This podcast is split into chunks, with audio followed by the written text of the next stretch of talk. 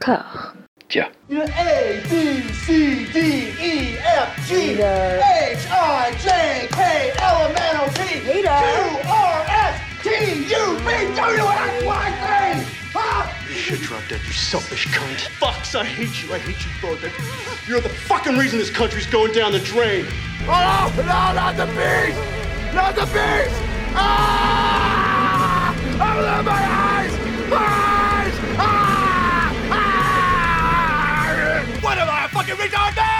A fucking retard? Ah! I know what this is! You're trying to stop me out because of this lazy little dick you need around! Well, feed the fucking friends, man! Fuck!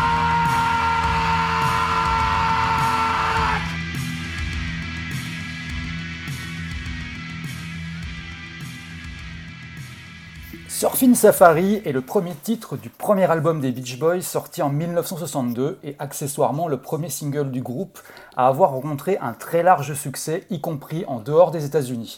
C'est aussi le titre que chante Nicolas Cage lorsqu'il arrive au premier jour des répétitions de The Rock en janvier 1996. Une date qui marque aussi sa première véritable rencontre avec Sean Connery, qui, en l'entendant chanter, lui demande C'est quoi cette chanson? Cage répond Les Beach Boys. Sean Connery fronce les sourcils et dit Jamais entendu parler. Mais enfin, répond Cage, c'est un groupe immense, et puis vous avez connu la célébrité au même moment. Toujours pas convaincu, Sean Connery répond Ça me dit rien, ils doivent être morts.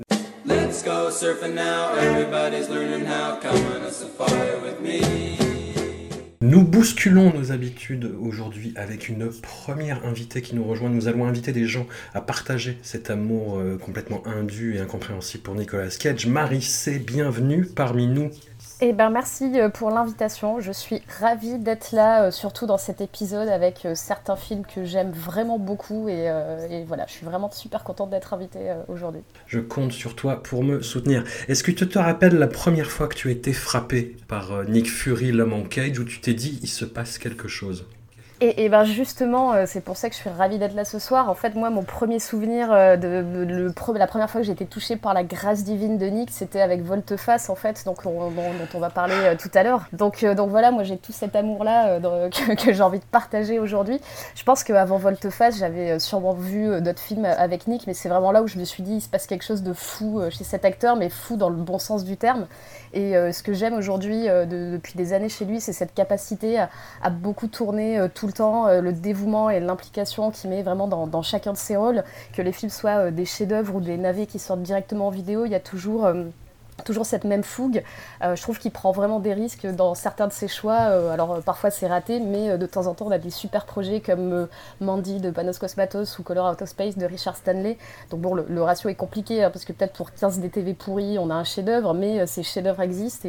Et, donc voilà, moi je me suis donné pour mission de, défendre Nick parce que parfois en séance ou en festival, comme notamment les, fois où j'ai vu les deux films dont je viens de parler, j'entends parfois des gens qui ricanent dans la salle parce que bah, c'est vrai que Nick est devenu un mème, que c'est une source de gifs. Et moi la première, j'utilise ces gifs, hein, mais il y a des gens qui le voient que comme ça et qui vont voir ces films pour se marrer. Et, euh, et voilà, donc moi je voulais, le- je préfère le, le défendre parce que je, je regarde ces films vraiment au premier degré et sans cynisme. Et je pense que lui, sa démarche d'acteur, elle est aussi comme ça, premier degré et sans cynisme. Et euh, je trouve que c'est assez rare aujourd'hui et, euh, et j'aime beaucoup euh, cette sincérité qu'il met dans son travail. Et Twitter nous a appris qu'il fallait nous méfier des ratios, quoi qu'il arrive. Secrets have a way of coming back to haunt you. There's a hostage situation on Alcatraz. Hostage? 81 tourists. The Rock's a tourist attraction. The one you train to defend you becomes your greatest threat. A battery of VX gas rockets is presently deployed to deliver a highly lethal strike on the population of the San Francisco Bay Area. And the one you abandon becomes your only hope. You go talk to him. Me? Yeah. Hiya. I'm an agent with the uh, F- FBI. I'm Stanley Goodsby. But of course you are. At least he got his name right. Now, all that stands between a city and a disaster The power of this chemical is way beyond anything you can imagine. That's why you're coming with us. is a man who's never seen combat. You're a chemical freak. I'm a chemical super freak, actually. And another who's been out of action for 30 years. Show us on the blueprints. I can't. My blueprint was in my head. Fortunately, some things you'll never forget. But don't worry. It'll all come back to me. The Rock de Michael Bay est le premier volet de ce que les fans de Nicolas Cage, dans leur merveilleuse exaltation, ont surnommé la Sainte Trinité, rien que ça. Cette production de l'abominable duo Don Simpson-Jerry Bruckheimer offre l'air de rien à Michael Bay son film le plus ambivalent quant à sa fascination pour le corps militaire. Des vétérans a priori factieux prennent en otage l'île d'Alcatraz, les touristes venus visiter la fameuse prison, et menacent de balancer un gaz mortel sur la baie de San Francisco. La ville ne peut compter que sur deux héros, Stanley Goodspeed, un agent du FBI qui n'a pas l'habitude du terrain, joué par un Nicolas Cage un peu aux abois, et John Patrick Mason, un mystérieux personnage incarné par Sean Connery.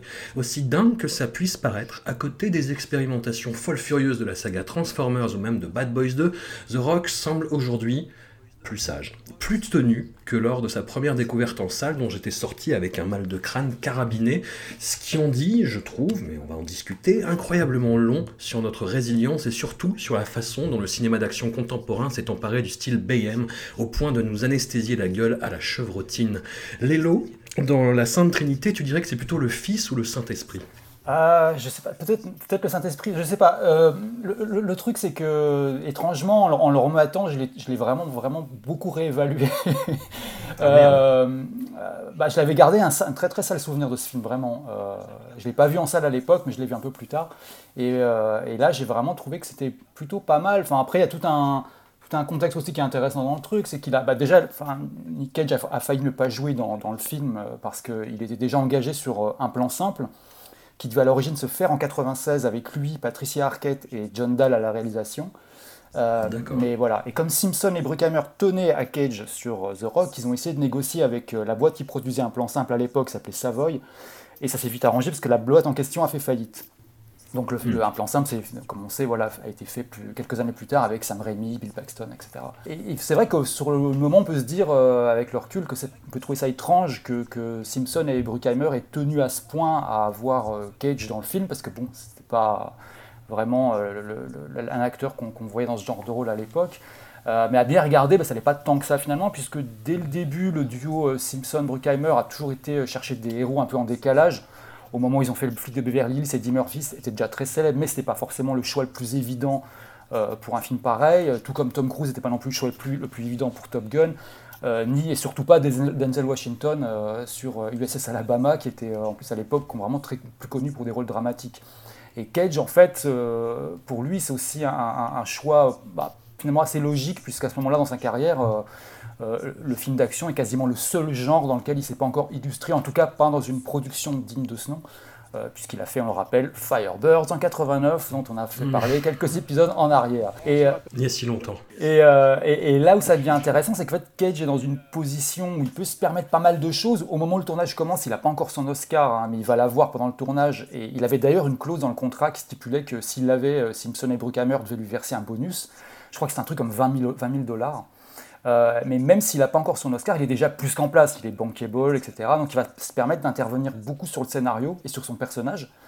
Euh, Stanley Goodspeed, donc, qui à l'origine était un type qui travaillait en laboratoire par dépit et qui rêvait secrètement d'être sur le terrain et de rejoindre des unités d'élite. Et en fait, euh, Cage, il va changer ça parce qu'il trouve que ça donne un côté un peu ingrat à son personnage. Et du coup, il en fait quelqu'un de positif, qui au contraire aime son job en laboratoire et qui, euh, une fois sur le terrain, bah, au contraire est un peu flippé, mais il va quand même essayer de s'en sortir. Quoi. Il va s'inspirer, alors assez bizarrement, de son dentiste, euh, à qui, il va, à qui va, il va piquer sa diction, euh, ses manières et aussi son prénom Stanley, parce qu'à l'origine, le, le personnage s'appelait Bill Goodspeed. Ah, nul Ah oui, pas bien. Hein. Et, et, il va aussi s'inspirer un peu du personnage de Richard Dreyfus dans Les Dents de la Mer. Et euh, il va aussi ajouter, bah, comme d'habitude, plein de petits détails euh, Cage, quoi. Euh, le fait que son perso soit fan des Beatles, par exemple. le fait qu'il utilise une boîte pleine de cafards au début, dans une expérience au début. Enfin bon, voilà, il y a des petits trucs à droite, à gauche. Et puis en fait, de son côté, Sean Connery va un peu faire pareil parce que Sean Connery aussi peut se le permettre parce que c'est Sean Connery. et, il va un peu redessiner un peu son personnage. Et lui, en plus, les deux vont très bien s'entendre sur le tournage. Euh, parce que Sean Connery aime beaucoup Cage parce qu'il le trouve très pro, très efficace. Et ben, Cage, pour lui, Sean Connery, c'est presque une figure euh, tutélaire parce que euh, quand il était gosse, son père l'avait emmené voir tous les premiers James Bond et qu'il a toujours vu en plus son père, Auguste Coppola, comme un croisement entre Sean Connery et Beethoven. Donc c'est un acteur qui a toujours été très présent dans sa vie. Quoi. Et, et puis ils se sont déjà un peu rencontrés, alors très très brièvement en 88, euh, parce que c'est Nicolas Cage qui a remis à Sean Connery son Oscar en 88 pour Les Incorruptibles de Brian De Palma. Et donc voilà, tout ça, bon bah, c'est vraiment, moi je trouve que c'est- un peu, ça explique aussi un peu ce que l'intérêt que je trouve dans le film, c'est parce que je trouve qu'il y a un vrai duo dans le film qui fonctionne vachement bien en termes d'alchimie, dynamique et tout, mais qui est aussi un duo de films d'action assez inhabituel, un peu en décalage, parce que c'est même deux personnages assez excentriques, un peu marginaux. euh, c'est pas vraiment le genre de, de, de, perso euh, un peu monolithique qu'on voit dans, dans ce genre de prod, en tout cas à l'époque. Et puis, euh, Cage, je trouve qu'il fait une bonne synthèse des différentes périodes euh, qu'il a traversées, parce qu'il est sur un jeu, on va dire, qui est excentrique modéré, où il se permet des, des- des passages bien outranciers, où il surréagit, où il balance des insultes totalement débiles. Euh, Il y a une scène où ils sont par exemple enfermés dans les cachots, l'Alcatraz, où ils se lancent dans une espèce de dialogue tout seul, euh, en faisant des imitations. euh.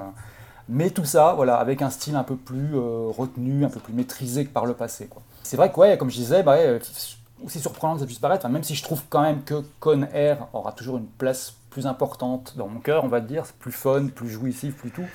Volt et Volteface, objectivement, est quand même plus ambitieux et plus dense. Bah ouais, euh, moi je trouve quand même que The Rock est objectivement le meilleur de cette grosse trilogie d'action 90s.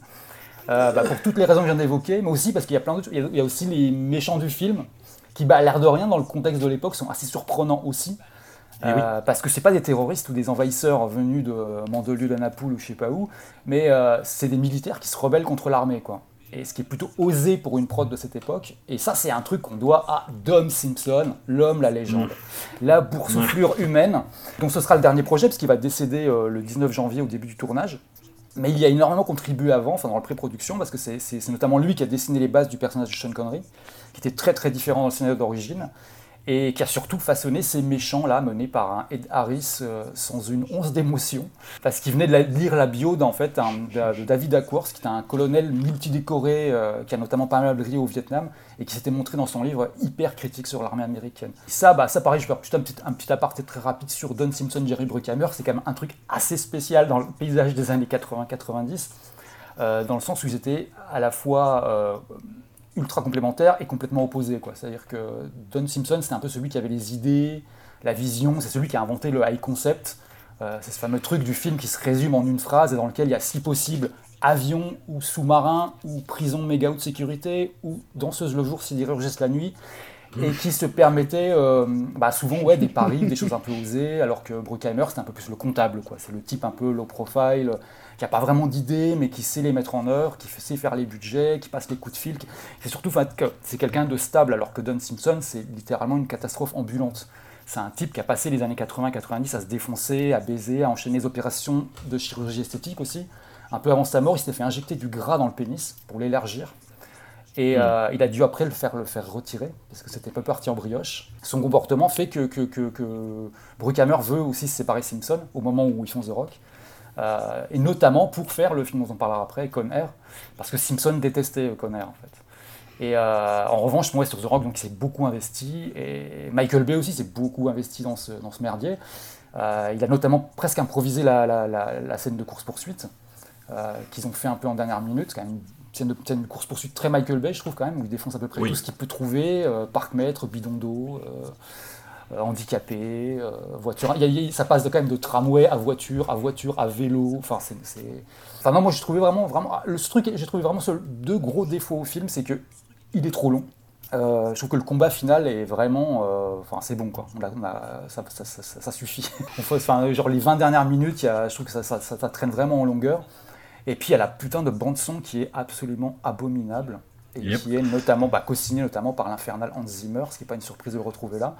Euh, mais c'est ouais, voilà, c'est vraiment les deux gros trucs, les gros défauts. Bon après évidemment il y a la, la- la scène de fin euh, qui est assez ridicule avec une dernière pirouette finale. C'est- un peu une fin à la York 97, euh, Death Race 2000, mais, mais raté quoi. Oui, tout, tout, tout, tout un coup, ça, ça devient The Dukes of Hazard avec Nicolas Cage qui s'en va poursuivi par le curé. C'est ça, ouais, voilà. mais, mais voilà, mais sinon, euh, assez surpris quand même par le film, que je m'attendais pas à évaluer aussi haut. Voilà. Côté mise en scène, justement, t'as as regardé d'autres Michael Bay euh, après celui-là J'ai parlé depuis très très longtemps. Enfin, je veux dire, euh, là, j'ai accepté parce que voilà, il faut, faut, faut, faut revenir dessus, mais euh, je vois pas pourquoi j'irais m'infliger d'autres Michael Bay. Enfin, je. Non, c'est vrai.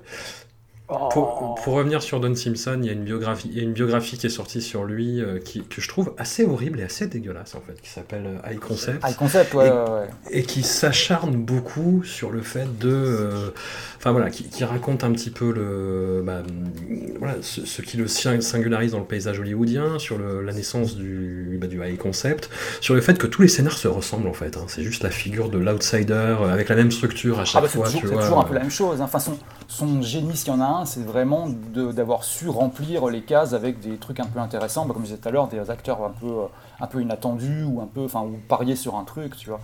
Euh, mais Mm. après, c'est des, enfin, c'est vraiment des gros money makers. Enfin, quasiment tous les réalisateurs qui, qui prennent, euh, c'est des mecs qui viennent de la pub. C'est vraiment des, Mm. des- des gens qui savent faire du, du- de l'image, quoi. C'est pas du tout, ils cherchent pas du tout à faire des films. euh, Enfin, là, ce qui est drôle en plus, qu'on verra après, c'est que Conner, ils vont carrément chercher un. Enfin, Bruckheimer, comme il- c'est la première fois qu'il se retrouve tout seul, il va aller chercher un réalisateur de pub direct. Mm. Et il va tomber sur un des pires, quoi. Enfin, Et il se pose plus de questions. Oui, voilà. Et non, ce qui, est, ce qui est vraiment affreux dans le bouquin et concept, c'est que un chapitre sur deux, c'est oh, il se drogue, hum, il couche avec des prostituées, hum, il y a des sextoys. Enfin, c'est- Bah après, il y a, il y a- enfin, c'est- ça fait partie du perso, quoi. hein, Mais euh, oui, en oui, fait, le truc, c'est le qu'une bouquin est vraiment crapoteux. Ah oui, crapoteux. Mais il y a une grosse partie qui vient de. Alors, je sais pas qui a pris à l'autre, en fait, justement, je sais plus. Je crois que c'est. c'est- Sinon, c'est. euh, High Concept a pris à un autre bouquin qui s'appelle euh, You'll, never, You'll Never Make Love in This Town Again, un truc comme ça. Euh, tu ne Ouais. coucheras plus jamais dans cette ville. Enfin, ce qui est lui-même un, un espèce de, de décal, enfin, de, de, de parodie d'un autre bouquin qui était sorti plus tôt, qui est assez connu, qui s'appelle Never Eat Lunch in This Town Again, euh, qui était Ouais. sur les dessous d'Hollywood, etc. Et là, c'était vraiment sur les dessous d'Hollywood, version un peu plus cul. Et il y avait déjà eu tous les témoignages. Mais en fait, tous les témoignages qu'il y a dans High Concept viennent de là. Ils ont, ils ont juste interviewé les prostituées euh, qui, euh, qui venaient chez Don Simpson. Et, et là aussi, je me demande si ces histoires-là, B- Bret Easton Ellis les connaissait pas depuis longtemps pour faire, euh, Oh, pour faire euh, American Psycho. Parce que il y a des scènes, on dirait juste American Psycho sans les meurtres, en fait. Donc, euh, C'est ça. Voilà. Mariage, The Rock, de Michael Bay. Et ben moi j'ai passé un super bon moment et je me suis surprise à passer un super bon moment. Parce que bah, voilà, comme, comme je disais la dernière fois, on arrive à une phase où c'est des films que j'ai pu voir en salle, et et, enfin sciemment, hein, c'est-à-dire que sans que mes parents m'y forcent. Euh, C'est moi-même qui ai payé ma salle, la, la place avec mes petits sous.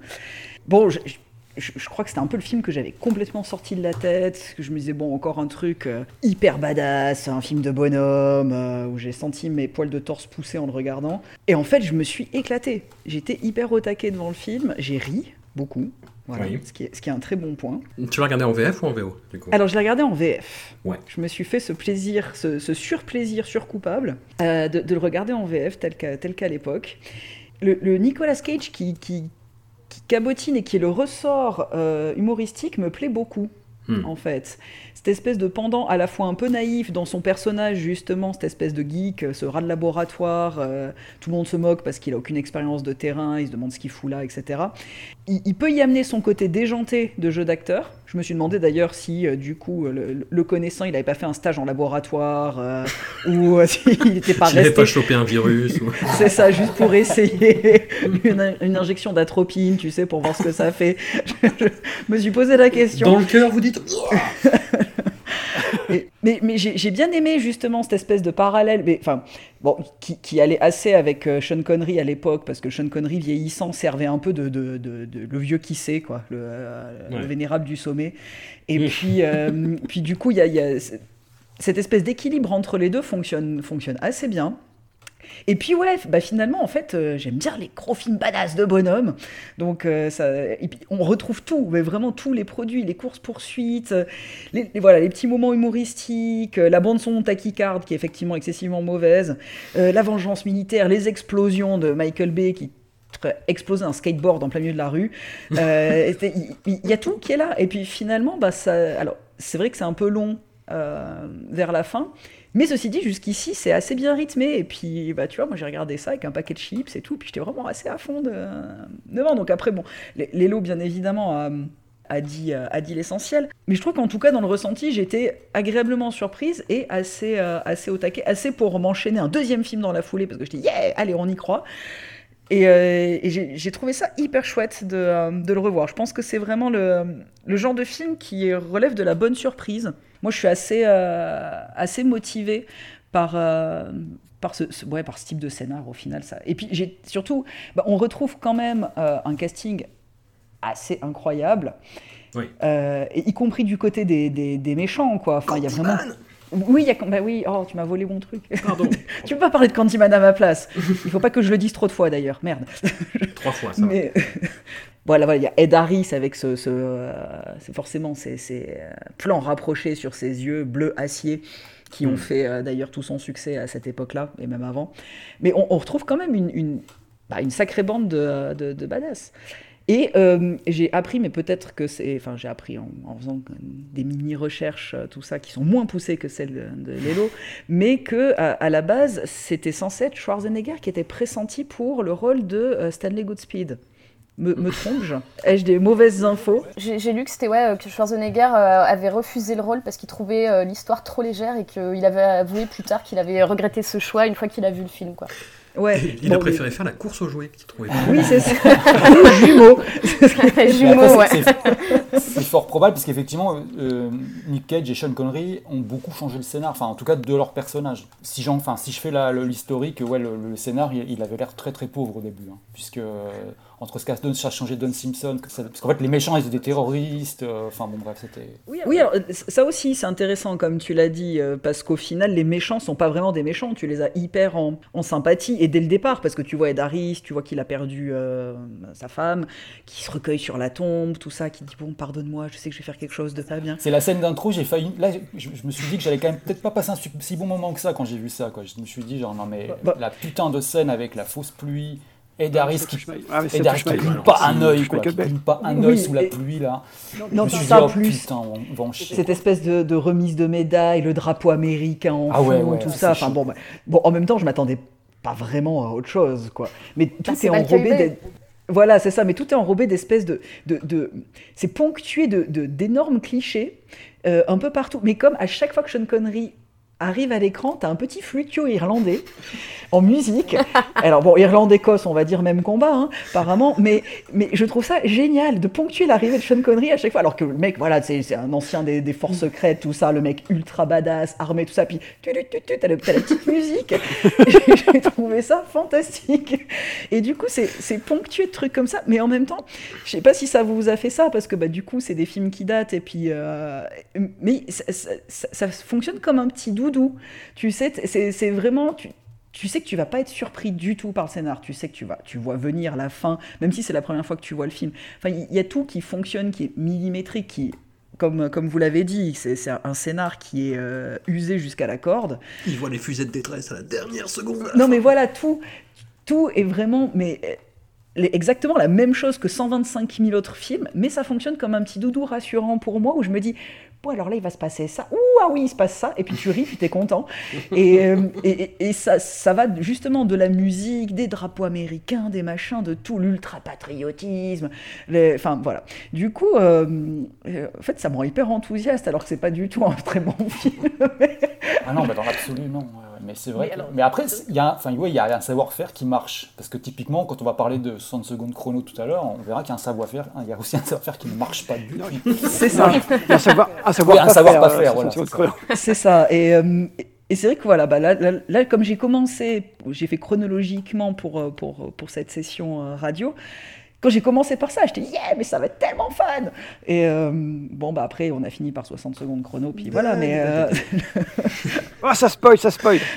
mais, euh, mais voilà. Du coup, euh, du coup, en tout cas, moi, j'ai passé, j'ai passé plutôt un bon moment. Seb, tu es un B enthousiaste, un, un B curieux. Euh, je je reste sur ma question de tout à l'heure. Est-ce que sa mise en scène, elle n'a pas tellement pris en, en azimutage que ce film-là paraît un peu plus calme aujourd'hui? Alors, moi, je, je vais défendre Michael, euh, Awesome Mike, euh, comme je défends euh, Nicolas. Je- C'est-à-dire que Je vais un, devoir retirer des dizaines de couteaux de mon dos à la fin de cette chronique, mais ok. c'est un, un, réal que j'aime que j'aime vraiment au premier degré, en fait, très biz- bizarrement. Et effectivement, le, en, le bon, j'ai quand même revu pas mal de fois, parce que je revois souvent les Michael Bay, je ne sais pas pourquoi, mais c'est un truc que j'aime bien Mhm. faire. Et donc, j'ai regardé le film et je me suis dit, eh, la réal est super posée quand même. euh, Qu'est-ce que... Là, tu as, des, t'as des, plans qui disent bah, ça va, les plans sont là, on voit bien, on voit bien ce qui se passe. Si tu, Ça si dure tu- plus de 5 secondes. enfin, voilà. Ce qui est, ah, ah, ce qui est- ce qui est drôle, c'est que tu as une espèce, de, t'as une espèce de, de, de- de montée en puissance, si je peux dire, dans l'hystérie, de la mise en scène dans les Michael Bay. Parce que si tu regardes The Rock et ensuite tu regardes Transformers 5, tu te dis qu'est-ce qui Ouais, s'est passé Six Underground, quoi, ouais. Pourquoi, Pourquoi Qu'est-ce que c'est que cette fable? Mais donc ouais, j'aime bien Michael Bay, j'aime beaucoup The Rock, parce qu'on retrouve quand même déjà pas mal de choses de, de Michael Bay dans The Rock. Notamment euh, une vérité que j'aime bien, euh, j'aime bien euh, remettre à plat, c'est-à-dire que Michael Bay n'aime pas l'armée, n'aime pas la police. Michael Bay aime bien les militaires et les policiers, ce qui n'est pas la même chose. Parce que Ma- Michael Bay, a- je pense que Michael Bay a des, des petits penchants libertariens. C'est-à-dire qu'il il il aime beaucoup les individus, euh, les individus, les soldats, les ouais, je mercenaires. sais Alors, pas, euh, f- 13 Hours, ça va un peu à l'encontre, quoi, quand même. Mais là encore, pareil, c'est des, des- des soldats qui sont un peu euh, la- laissés, laissés à eux-mêmes, aband- abandonnés par la, par la méchante bureaucratie de, Par, par de l'armée. Oui, c'était un truc de ce service commandé, oui. Mais... C'est un peu, c'est un peu comme dans, dans Transformers, pareil, la, méchante bu- bureaucratie armée qui, qui laisse les, les- les petits militaires faire le boulot et tout. Donc ça, c'est un truc euh, qui est là. Et puis il y a y, déjà les, le fameux plan signature de Michael Bay, cette espèce de, de travelling euh, circulaire contre-plongée En sortant d'une voiture, ouais. ouais. qui voilà, qui est, qui est fantastique. Vraiment, je, je- pourrais revoir ce plan de centaines de fois sans, sans me lasser. Surtout qu'après, ce plan enchaîne sur un truc complètement idiot. Tu te dis, c'est, ce plan il est totalement inutile, il sert à rien. Mais je dis, putain, comme il est classe, je vais le laisser. Et c'est ça le petit touche Michael Bay que, que, que moi, que, que moi j'aime bien, tu vois. En fait, avec, avec Michael Bay, tu sais ce que tu vas avoir, il te le donne, et, puis tu es, content. Et puis il aime bien faire des tournages, là pareil, des tournages en dur dans, des beaux décors. Donc il tourne en ville, il tourne très peu sur fond vert, Michael Bay en fait. Encore maintenant, la plupart de ses films sont faits en dur dans, les villes, là sur Alcatraz, comme un, comme un super décor, avec des acteurs quand même qui sont, très très bons. Parce que bon, Sean Connery, euh, bon voilà, on a, vu pire hein, dans l'acting. Et en plus, je crois que c'est un peu son, dernier film sérieux, je pense, enfin sérieux, son dernier film correct à Sean Connery en plus, donc c'est quand même. euh, puis après, il a eu un enchaîné sur euh, espèce de truc euh, claqué là, euh, haute voltige, je crois. Ouh là là. Et, euh, les gens, et la Ligue Gentleman, donc on va, on, va, on va passer ça sous silence, on va rester sur Ouais. The Rock. Puis ouais, ça reste, ça reste quand même un, un bon, un bon blockbuster qui est quand même super bien tenu au niveau, au niveau de la réal, parce que les, les plans sont lisibles, les scènes d'action sont, sont folles, mais toujours, toujours euh, lisibles. Le pers- les personnages sont cool. Et puis surtout là, c'est aussi la, la trilogie des personnages au, au nom cool, parce qu'il y a Stanley Goodspeed, il y a Claremont Poe, il y a Castor Troy. C'est quand même des noms, qui, des noms qui sont très cool. Ça, ça, ça- ça change Et- et- des, et des, Frank, des John. Ah oui, ouais, Memphis Memphis, Reigns. Memphis, Memphis Reigns. C'est quand même des noms cool, tu vois. Donc, donc voilà. Mais ouais, je pense que s'il fallait catégoriser les, les quatre films qu'on va pas parler aujourd'hui, je pense que The Rock, c'est le film Bah, c'est le plus solide sans faire de, de mauvais jeu de mots. voilà, Enfin, le plus solide, c'est ça, le plus solide. C'est celui qui est, le plus tenu au niveau de, au la réal. C'est celui où Nick n'en fait, pas trop, mais juste ce qu'il faut pour qu'on sache que c'est lui. Donc il y a des petits apartés comme ça où on sent la, petite touche euh, KG, mais il reste quand même plutôt correct euh, au niveau de son jeu sur toute la, durée, du film. Et je pense qu'en fait, le, film doit quand même pas mal à la, la de Michael Bay, qui est quand même plutôt, cool dans son film, il faut quand même le signaler. Donc ouais, c'est un bon, un bon blockbuster, un bon film, un bon Nick, et je pense que c'est un très bon Michael Bay euh, quand même. Mon cœur saigne tellement. Marissé, je euh, disais dans le texte de présentation que je trouvais que Nicolas Cage était quand même un petit peu aux abois. Qu'est-ce que tu penses de sa performance dans le film? Est-ce qu'il est soluble dans Michael Bay, notre bon Nick? Bah, justement, moi, c'était ça ma question, parce que c'est le, le seul film de la sélection de ce soir que j'ai pas vu à l'époque et que j'ai vu assez récemment. Donc, forcément, je l'ai regardé en me disant, ouais, chaud, c'est un Michael Bay, parce que moi, j'ai voilà, j'ai un rapport assez compliqué à la filmo de Michael Bay. J'aime beaucoup Pain Again, mais regarder Bad Boys 2, pour moi, c'est une torture, donc c'est très ambivalent. Mais du coup, euh, c'est pour ça que ce film-là était dans ma watchlist, mais euh, pendant très très longtemps, euh, je l'avais pas vu et je l'ai vu pour la première fois il y a quelques années. Je me suis dit comment, comment le jeu parfois outrancier de Nick Cage peut, peut ce que ça peut donner en fait avec la mise en scène outrancière elle aussi de, de Michael Bay. Et, et au final, bah, c'est une super bonne surprise parce que ni l'un ni l'autre n'en font des caisses, même si bon. Évidemment, il y a cette scène de course-poursuite où, euh, où tout explose, où le tramway fait 12 tonneaux. Enfin, Michael Bay, c'est juste le mec qui va te filmer en train de te, je sais pas, te, te cogner euh, le petit orteil dans la table basse et l'orteil explose, la table basse explose, euh, tout explose. Et moi, ça, enfin, juste, ça, ça, ça m'épuise en fait. Donc, euh, donc voilà, c'est, c'est- je me suis dit, c'est, peut-être une overdose euh, de Nick plus Michael Bay, mais en fait, étonnamment, ça, ça fonctionne parce que Michael Bay est pas encore embourbé dans, dans ces tics qui, moi, me, me, me fatiguent un peu. Et, et du coup, euh, j'ai beaucoup aimé ce Nick Cage euh, en personnage de geek, euh, un peu nerd, qui, qui vomit avant, avant, avant d'entrer en scène, on va dire, avant de, faire sa mission, qui, qui conduit une Volvo beige, qui est vraiment le mec random, mais qui est aussi capable d'acheter un vinyle des Beatles à euh, 300 dollars ou 600 dollars, je sais plus, et, et qui dit à sa copine que amener un enfant dans ce monde pourri, c'est vraiment criminel, alors qu'elle est sur le point de lui annoncer qu'elle est enceinte, quoi. C'est vraiment l'anti-héros sympathique, et, et j'étais vraiment euh, assez étonnée de, de le voir dans, un rôle comme ça, dans un Michael Bay, euh, et de trouver ça euh, hyper cool, même si, euh, bon voilà, il y a, des longueurs, euh, le, film pourrait s'économiser euh, quelques, passages, euh, et on, en sortirait un petit peu moins épuisé, mais, euh, cette, fin, euh, moi j'aime beaucoup euh, ce final où, euh, où évidemment on ralentit, où, où il tombe à genoux avec ses deux fusées vertes dans les bras pour dire qu'il a réussi sa mission, et, et au final, bah, c'est très Michael Bay, mais, euh, mais c'est euh, c'est mon niveau de tolérance de Michael Bay s'arrête là, je pense. Du coup, c'est la pile, euh, la pile la bonne dose pour moi. Non, puis cette scène, c'est génial parce qu'effectivement, il y a, il y a, Nick Cage qui tombe à genoux avec ses fusées de détresse. Et comme c'est Michael Bay, il fait Non, je vais quand même faire péter un truc. Je vais- Mais c'est ça. Une explosion parce que voilà.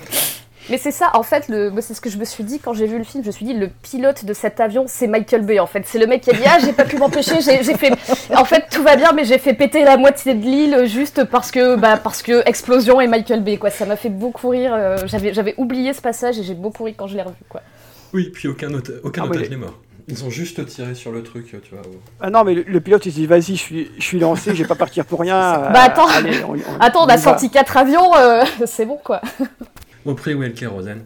Pour, Ah bah oui. conclure, parce que je sais les, les auditeurs de Discordia euh, avides de, de curiosité et de choses malsaines, il y a un remake Bollywood non officiel de The Rock qui s'appelle Kayamat City Under Threat, qui date de 2003, que je vous conseille parce que c'est rigolo. Après, ça dure 3 heures, hein, mais bon, euh, voilà. Bollywood. Où en fait, euh, Sean Ouais. Connery, le personnage de Sean Connery est joué par euh, Ajay Devgan. Ajay Devgan, c'était, euh, pour ceux qui ont suivi l'anthologie euh, consacrée à l'actrice Kajol, c'était le Sean Penn, en fait, de cette anthologie-là. Et- Premier et donc, Sean il fait- il fait très très très très mal Sean Connery. Et, et c'est très drôle. Et en fait, les terroristes sont remplacés, ce sont pas des militaires, mais c'est un espèce de ménage à trois de terroristes.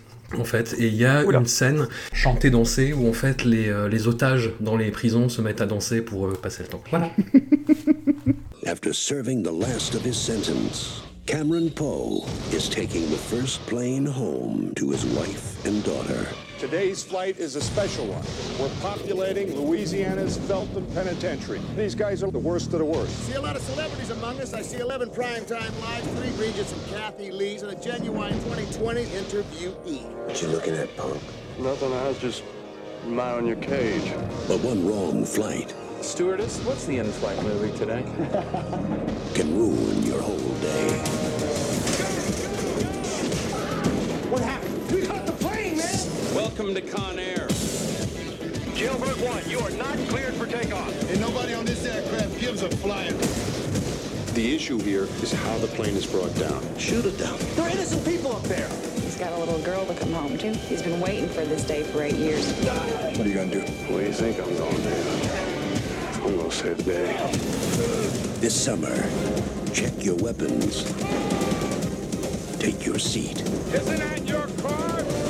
And say your prayers.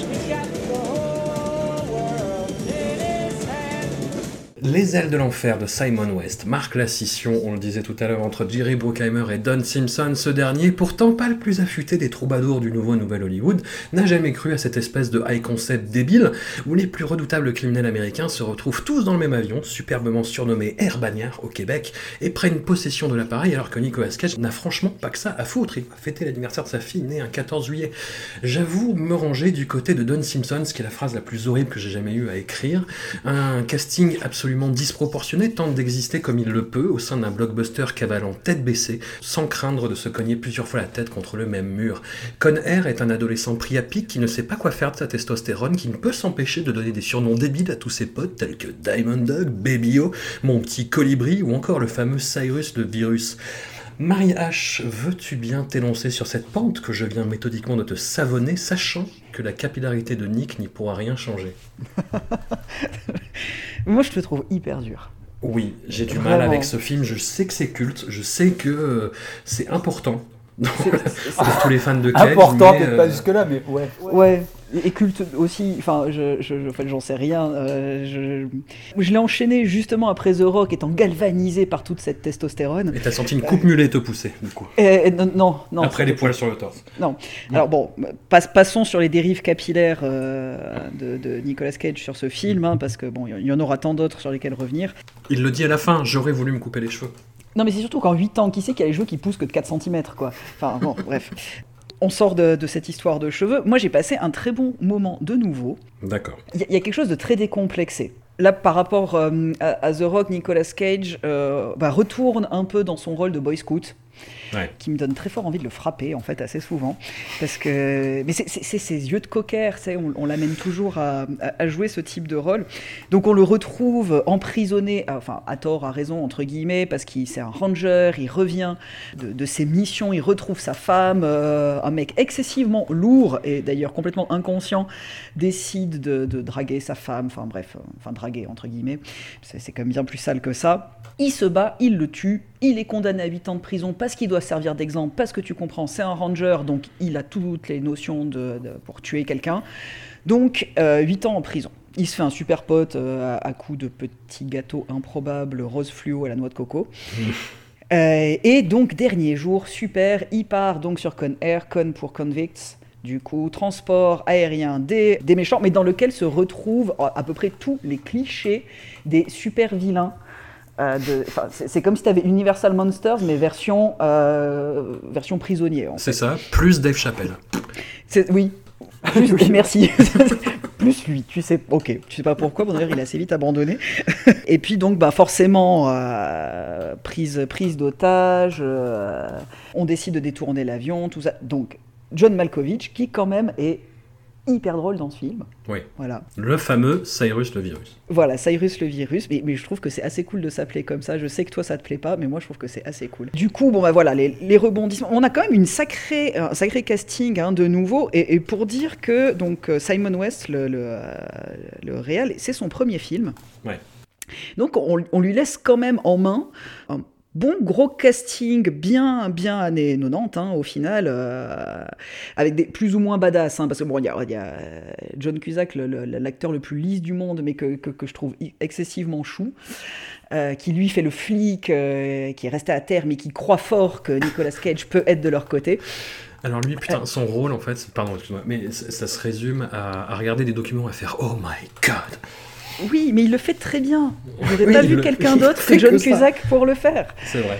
Et euh, voilà, puis on, se retrouve avec euh, genre, la, pire engeance démoniaque apparemment, Hannibal Lecter, euh, mais version dans complètement pété, avec Steve Buscemi, qui joue un serial killer euh, bouché, pseudo-cannibale, enfin on, on- fouille pas trop, mais philosophe, parce que bien évidemment psychopathe, philosophe, tout ça, une connaissance, une, une acuité sociale hors du commun.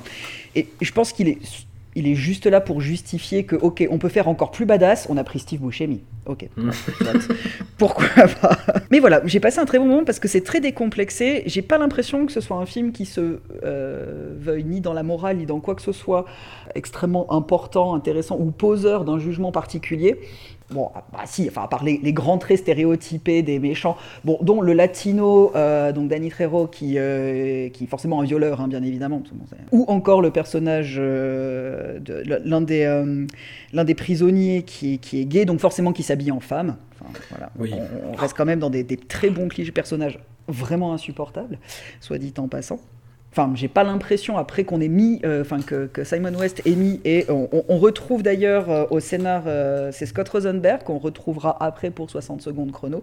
Cet homme sait écrire des scénarios. Cet homme est un poète, oui. Voilà, exactement. Oui, il y a des scènes qui m'ont vraiment fait rire. Enfin, le, le, le coup où euh, John Malkovich explique le plan avec une petite maquette au sol et puis qui Bon, alors ça c'est ça, ça c'est ça, ça c'est ça. Bon, ça c'est un caillou, pop.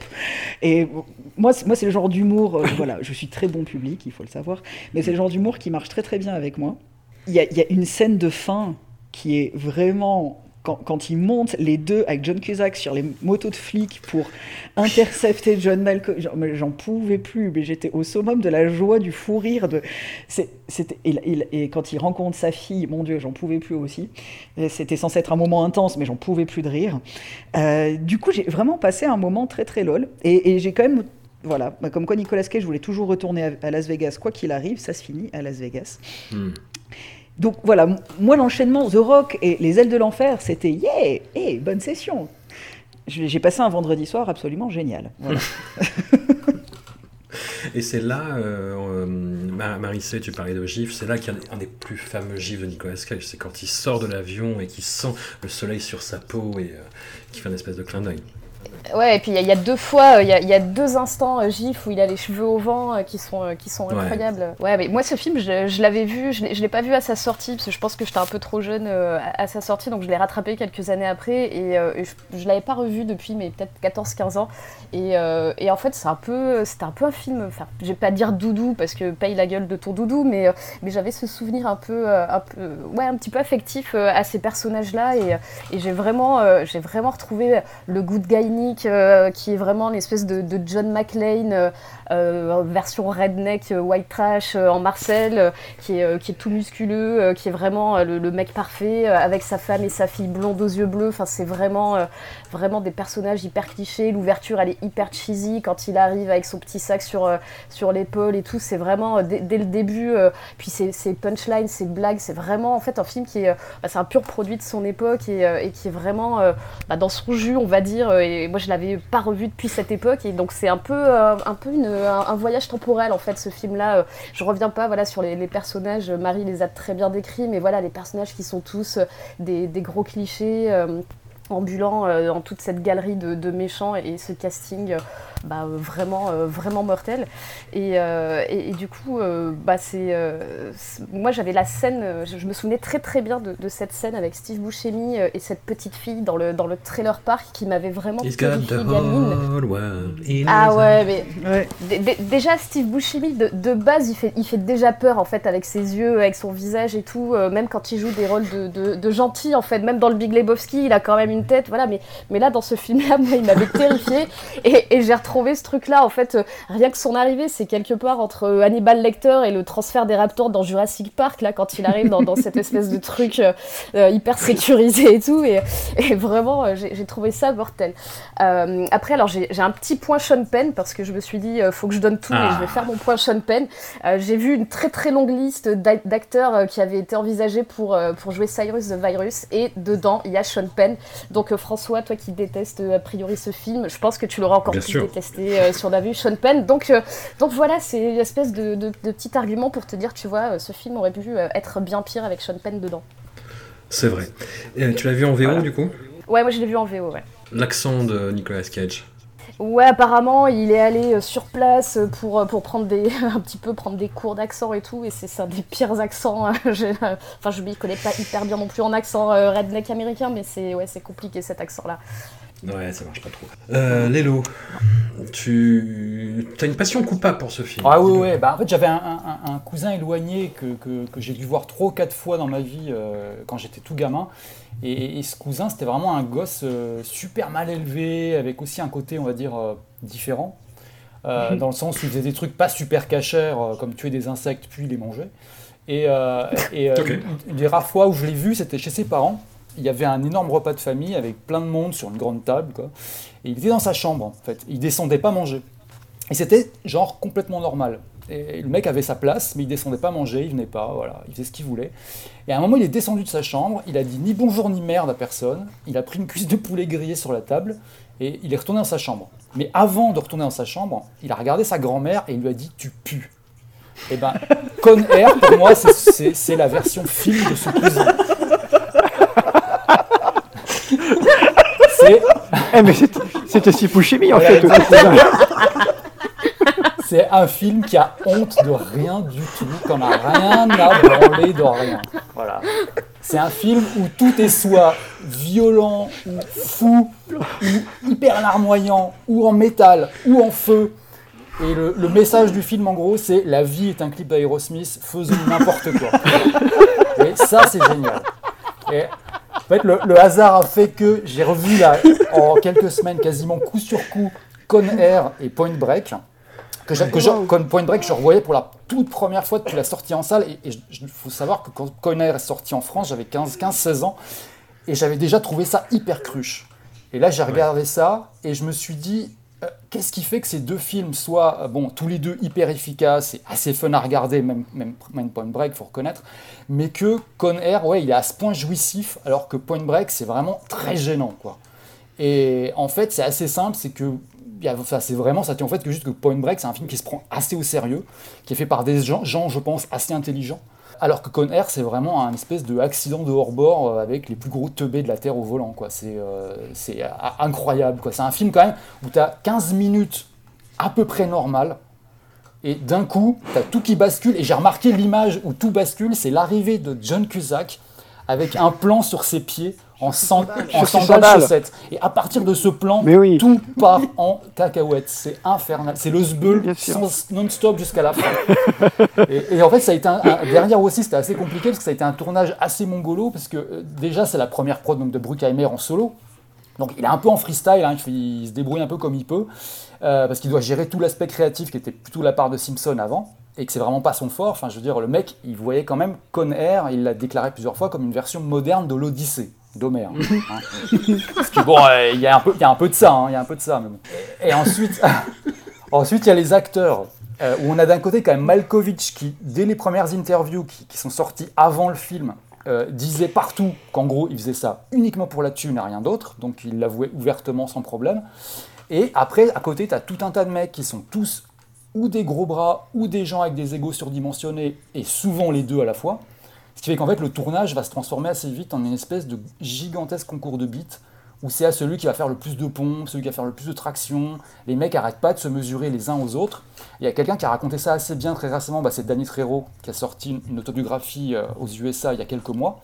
Et il a un chapitre consacré à Conner, et euh, lui, en tant qu'ancien taulard, il était vraiment affligé par le comportement des acteurs, parce que euh, les mecs venaient souvent lui demander, en gros, entre moi, lui et lui, euh, lequel s'en sortirait le mieux en prison. Quoi.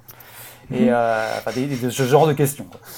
Et dans tout ce merdier, les seuls à peu près gérables, bah, c'est les plus connus, c'est euh, Malkovich, Buscemi, Vingrams, John Cusack qui est en dépression totale parce qu'il s'est embarqué là-dedans et il se rend très vite compte que c'est, pour lui c'est abominable parce qu'effectivement son rôle est pas terrible et en plus, enfin voilà, il, il aime pas du tout le film. il refusera de faire de la promo à la sortie d'ailleurs. Et puis bah, Nick Cage qui, euh, comme d'habitude, bah, voilà, il s'investit à 200% dans son personnage, il est euh, hyper sérieux dans son truc. Il a pris l'avion pendant. Voilà, exactement. Alors non, non, non, il n'a pas pris l'avion, il a, il, a, il, a, il a pas mal. Alors déjà, il a pas mal façonné son personnage lui-même, comme, comme pour The Rock. Il voulait que lui donner ce côté mec du sud, de l'Alabama, euh, hyper croyant, parce qu'il y, a- un côté quand même, il y a un lien avec la religion qui joue un tout petit peu dans le truc, dans l'histoire. Et puis pour le look, il s'est inspiré du, du musicien Greg Allman des Allman Brothers, qui est aussi un groupe du sud. Le, truc sur lequel j'aime bien juste pour, pour la fin, c'est c'est vraiment cette scène finale qu'a évoquée euh, Marie euh, au début, qui est vraiment dinguissime. On a quand même un putain d'avion qui défonce le strip de Las Vegas, un atterrissage forcé, suivi par une course en camion de pompiers. Enfin, ces c'est- Et en fait, le pire, c'est que cette scène a été improvisée, parce que euh, Bruckheimer a appris que la tour de l'hôtel Casino euh, Sands à Las Vegas allait être démolie pour des travaux. Et il s'est dit, c'est trop con, faut qu'on en profite. Quoi. Euh, on, va, on va donc ajouter un gros, Bougez un pas, gros crash à Las Vegas. quoi.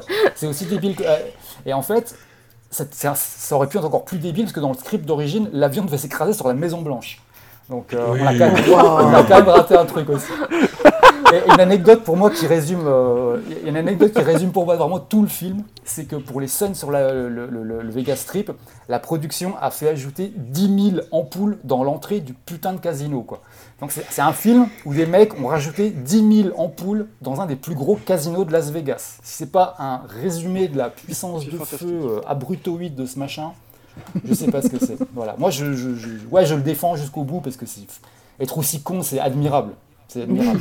J'ai vu il y a pas longtemps le dernier film de Simon West qu'il a fait euh, en Chine qui s'appelle Skyfire, qui est un film de. bah, un film catastrophe, grosso modo, avec des grosses explosions, avec des boules de feu. Et euh, il n'a pas fait de progrès. C'est.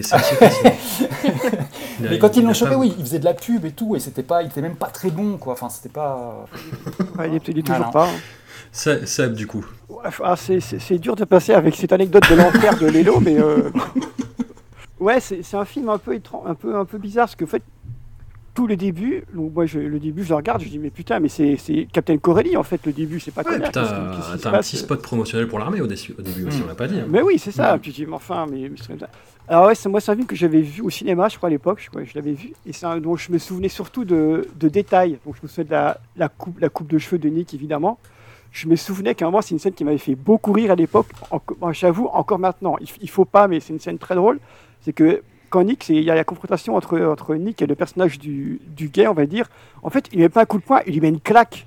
Alors ce truc, c'est une blague qui est, c'est nul, hein, c'est Franchement, c'est pas bien, mais ça m'a fait rire. Je me suis dit, putain, c'est quand même pas possible. Il a quand même pas Ah, les ça. années Mais si, 90. si, fallait, être, fallait être là. Si, si, être là. ils l'ont fait. Alors, il y a, il y a les, y a les, les sandales de, de John Cusack, évidemment. Il y a un petit passage où, où Ving Rhames, on ne sait pas d'où ni pourquoi, il crie Al Akbar. Oui, effectivement. Je me suis... Alors, je me suis demandé, je me suis demandé, au même moment, il y avait la série Oz qui commençait sur HBO, et un des personnages principaux de la série Oz, c'est Karim Saïd, qui est un meneur. euh, Karim Saïd, ouais. Oui, mais voilà. justement, euh, Vingrams, il est, il est, je l'ai seulement tilté là en le revoyant là, c'est que Ouais. il est présenté comme ça, comme un, un espèce de méga militant qui a écrit un manifeste. euh, donc, euh, Ouais, mais c'est un, un mil- un militant Oui. noir, tu vois. On Ah, ne parce dit pas qu'il est musulman Et au, Cam au Cameroun. 90, on mélange tout, s'il te plaît. Ouais, c'est non, c'est vrai, c'est c'est- c'est Bruck- c'est Bruckheimer. Mais du coup, il y a, il y a ça qui débarque comme ça, on n'en fait pas référence ni avant ni Moi, je après. pense juste qu'ils ont pompé sors en fait. hein. Euh, Ouais, c'est fort probable que ce soit aussi con que ça. hein. Alors je me, je me souvenais aussi de Nicolas en prison qui apprenait l'espagnol, qui, qui faisait des origamis. Tu, tu, tu dis voilà, en semi-lévitation. Voilà, c'est ça, c'est les. Ouais, qui, qui, fait des, qui fait des pompes poiriers, enfin je sais pas comment Voilà. on appelle ça. moi, je- sais faire ni des. je- je- moi je sais pas faire des pompes, je sais pas faire de poiriers, lui il sait faire les deux en même temps. Je pense quoi, que c'est des pompes zen. Oui, mais 8 ans de prison. 8 ans de prison quand même. Ouais, il a tendance à s'entraîner. Hein. Donc pour moi, c'est un, c'est un, un- c'est un film de, de, petits moments, de petits moments comme ça où tu as des. Je me souviens de ce. ce- Il y, y a- il y a Nick qui fait une tête improbable. Donc il y a, il y a un plan où ils sont assis, assis dans, dans l'avion comme ça. Il y a Steve Buscemi qui débarque, qui parle à Nick pour la première fois. Et Nick, il fait une tête genre, mais qu'est-ce que c'est que cette histoire? Donc il, a une, il, fait une tête, très bizarre. Puis t'as ouais, t'as cette espèce de, de duo, de méchants là, Malkovich et Vengrams. Moi, c'est un, un peu Min- Minus et Cortex pour moi. C'est un peu, un peu ce, genre de bail en- entre les deux. Voilà, t'as as plein de blagues un peu, un peu bizarres comme ça dans le film. Qui... Et un truc que j'avais oublié aussi, mais qui est très cool, c'est qu'il y a, y a un, petit thème musical qui, qui, qui est très carpenterien, qui qui est très cool. En fait, c'est un peu le thème de Nick comme ça, qui est vraiment cool, qui arrive euh, de temps en temps. euh, Un petit thème à la guitare comme ça, qui est vraiment sympa. Puis voilà, ouais, je- moi je, vais me ranger aux côtés de, aux côtés de Lelo. Peut-être moins, moins, moins enthousiaste euh, que Lelo, mais c'est un, un film qui, m'a, qui, m'a, qui, qui me plaît par sa, par sa, sa stupidité finalement. Donc c'est-à-dire que c'est, tellement idiot et, et ça ose tout. Et pour reprendre euh, la punchline de François, c'est un film qui dit Allez, va te faire foutre les on y va, on fait, on fait, on fait tout à fond. Et alors, euh, une petite, euh, anecdote euh, que je me, devais, de placer, c'est que la, fille, la fille de Nick Cage, donc Kazay, jouera, le, le rôle du, premier Love Interest de, de Frankie Muniz dans la saison 1 de Malcolm. Donc c'est, Julie Hollerman. Donc c'est, une scène très marrante où elle, arrive, elle arrive dans la maison de, la maison de Malcolm pour un date avec Malcolm. Il y a, il Al qui est en train d'écouter ses vinyles, il y a, il y a Louis qui prend un bain, et tout se passe très très très mal. Et je, en regardant le film, je me suis dit, putain, mais je connais cette fille, mais qui est-elle? Je me suis dit, voilà, c'est Julie Hollerman de Malcolm. Donc euh, voilà, il y a ce petit truc en plus qui est qui rajoute une petite touche encore à un film que ouais que j'ai- que j'aime beaucoup parce que ça représente toute la la bêtise et, le- et- et- et le fun et le, le, le côté euh, c'est pas bien on le fait quand même et c'est drôle des, des, années- des années des années 90 quoi. Tu t'es fait prendre par les sentiments encore une fois, Sam. Encore une fois. Je suis un grand sentimental mais, finalement. mais, mais évidemment, depuis le début. Ce, ce n'est pas un twist.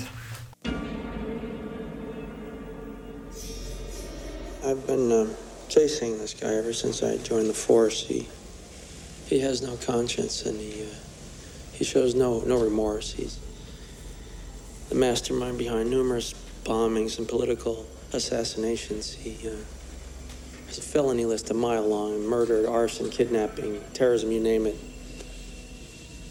He's the most dangerous and brilliant criminal mind I've ever known. I, for years, I've, I've been watching him, tracking him, studying his every every move. I know his every every mannerism, every facial tick, gesture. I know him better than he knows himself. And now, after all this time, I finally figured out a way to trap him. I will become him. Oh, un abricot. Si.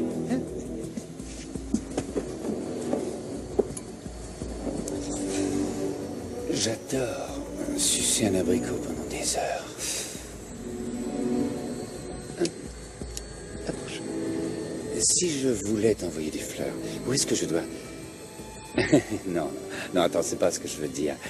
Si j'avais envie là tout de suite que tu suces ma langue, tu accepterais de le faire Il va y avoir Discord à ce sujet et euh, je vous prends tous un par un. Mais je dirais que nous arrivons là à la pièce de résistance de cette sélection de blockbuster avec l'inénarrable volte-face de John Woo que nous allons tout de même tenter de narrer. Un postulat totalement invraisemblable rencontre la stylisation extrême du réalisateur dans une orgie de cabotinage et de dialogue plus grand que la vie, plus grand que la mort, plus grand que ta mère, la colombe filmée au ralenti. Rien ne va et pourtant tout tient. Nicolas Cage délivre le genre de performances qui font passer de l'amour entêtant à la passion échevelée. Il dévore tout cru, le pauvre John Travolta, sauvé in extremis par l'une des plus grandes VF de tous les temps. Et je pense que là, il faut rendre hommage au travail de Dominique Collignon-Morin, en fait le doubleur français de Nicolas Cage et parfois de John Travolta. Nous avons pour l'occasion, et par un souci d'exhaustivité presque inquiétant, comparé les versions originales québécoises et donc cette fabuleuse VF historique, Marissé, laquelle fait donc battre ton cœur? Ah oui, moi c'est la VF, je crois que c'est le seul film que je n'ai jamais vu en VO et euh, j'ai jamais voulu le regarder dans une autre version que, que cette VF incroyable.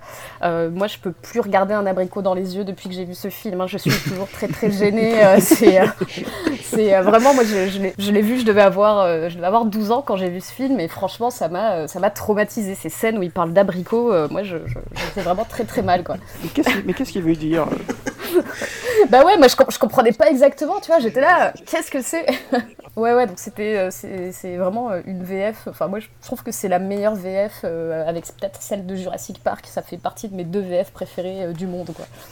Euh, Ouais. Donc ouais, mais, euh, comme, comme je disais tout à l'heure en, en intro, euh, moi c'est euh, bah, c'est le, le film qui m'a fait tomber amoureuse de Nick et de, et de tout, ce que, tout ce que Nick peut faire. En fait, c'était c'est un film que j'ai vu, je l'ai pas vu au cinéma parce que j'étais un peu trop jeune, je l'ai vu juste après, je pense que c'était sa diffusion sur Canal Plus à l'époque. Moi je connaissais pas John Woo, je, tu vois, je savais pas du tout dans quoi j'allais tomber, je suis tombée là-dessus, mais ça a été une révélation quoi. J'ai été fascinée, fascinée par ce film. Donc c'est le troisième film américain de, de John Woo.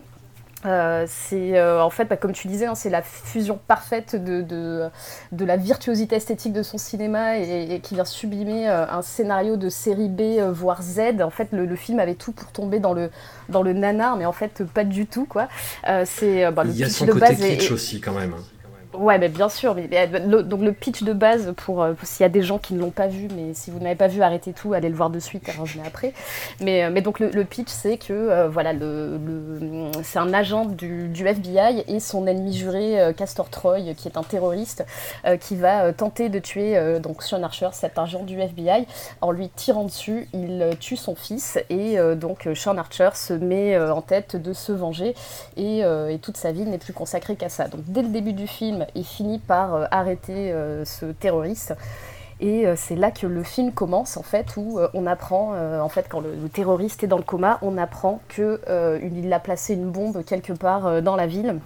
Et euh, bah, pour trouver où est la bombe, euh, il faut faire parler son frère. Et quoi de plus simple pour faire parler son frère que d'échanger leurs visages et leurs apparences, parce que évidemment il n'y a pas d'autre moyen. Et, euh, et du coup d'envoyer, euh, d'envoyer en prison le- l'agent du FBI pour faire parler le petit frère.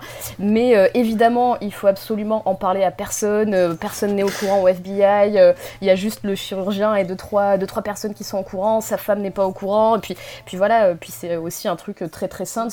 C'est de se dire, je vais prendre le visage de l'homme qui a tué mon fils et de l'obsession de ces dernières années euh, que j'avais. C'était juste de le tuer. Puis je vais prendre son visage et tout va bien se passer en fait. quoi. C'est vraiment, euh, vraiment, c'est la meilleure idée du monde. quoi. Et, et- Mais, mais, mais c'est ça qui est, ce qui est génial, c'est le personnage de Sissy Edge Pounder, euh, que les, les habitués de Ouais, The Shield connaissent bien, qui, qui lui dit euh, Non, mais sinon, il y a ça. On peut faire ça. Franchement. Franchement, ça se fait, il n'y a, y a- y a pas de problème. Et t'as Jonah Shore qui fait non, mais quand même, je vais interroger deux trois mecs avant. Et, et en fait, il interroge, il interroge Nick Cassavetes et, euh, et Gina Gershon. Il fait ouais, non, on va faire ça en fait. On va faire ça parce qu'il n'y a que ça à faire. Et- et- il est quand même très très facile à convaincre en fait. hein, euh, Mais- c'est-. Je pense qu'il y a des gens qui avaient besoin d'une greffe, pas de visage, mais d'une greffe d'un organe, qui ont peut-être mis plus de temps à être convaincus que de cette greffe-là en fait. Je pense c'est quand même très très bizarre. Ah non, non, puis t'as une espèce de, de, de médecin, compl- de chirurgien complètement de l'espace, en fait, qui fait des modélisations de- de- d'une oreille en, en, 3, en 3D, tu vois. Avec, avec une imprimante Avec une 3D. imprimante 3D, il complètement. fait, non, là, dans deux heures, c'est réglé. hein. Oui, c'est quand même un chirurgien qui met de la pâte à modeler euh, sur les pommettes pour euh, donner un peu de ressort. hein. Donc moi je trouve ça très limite. hein.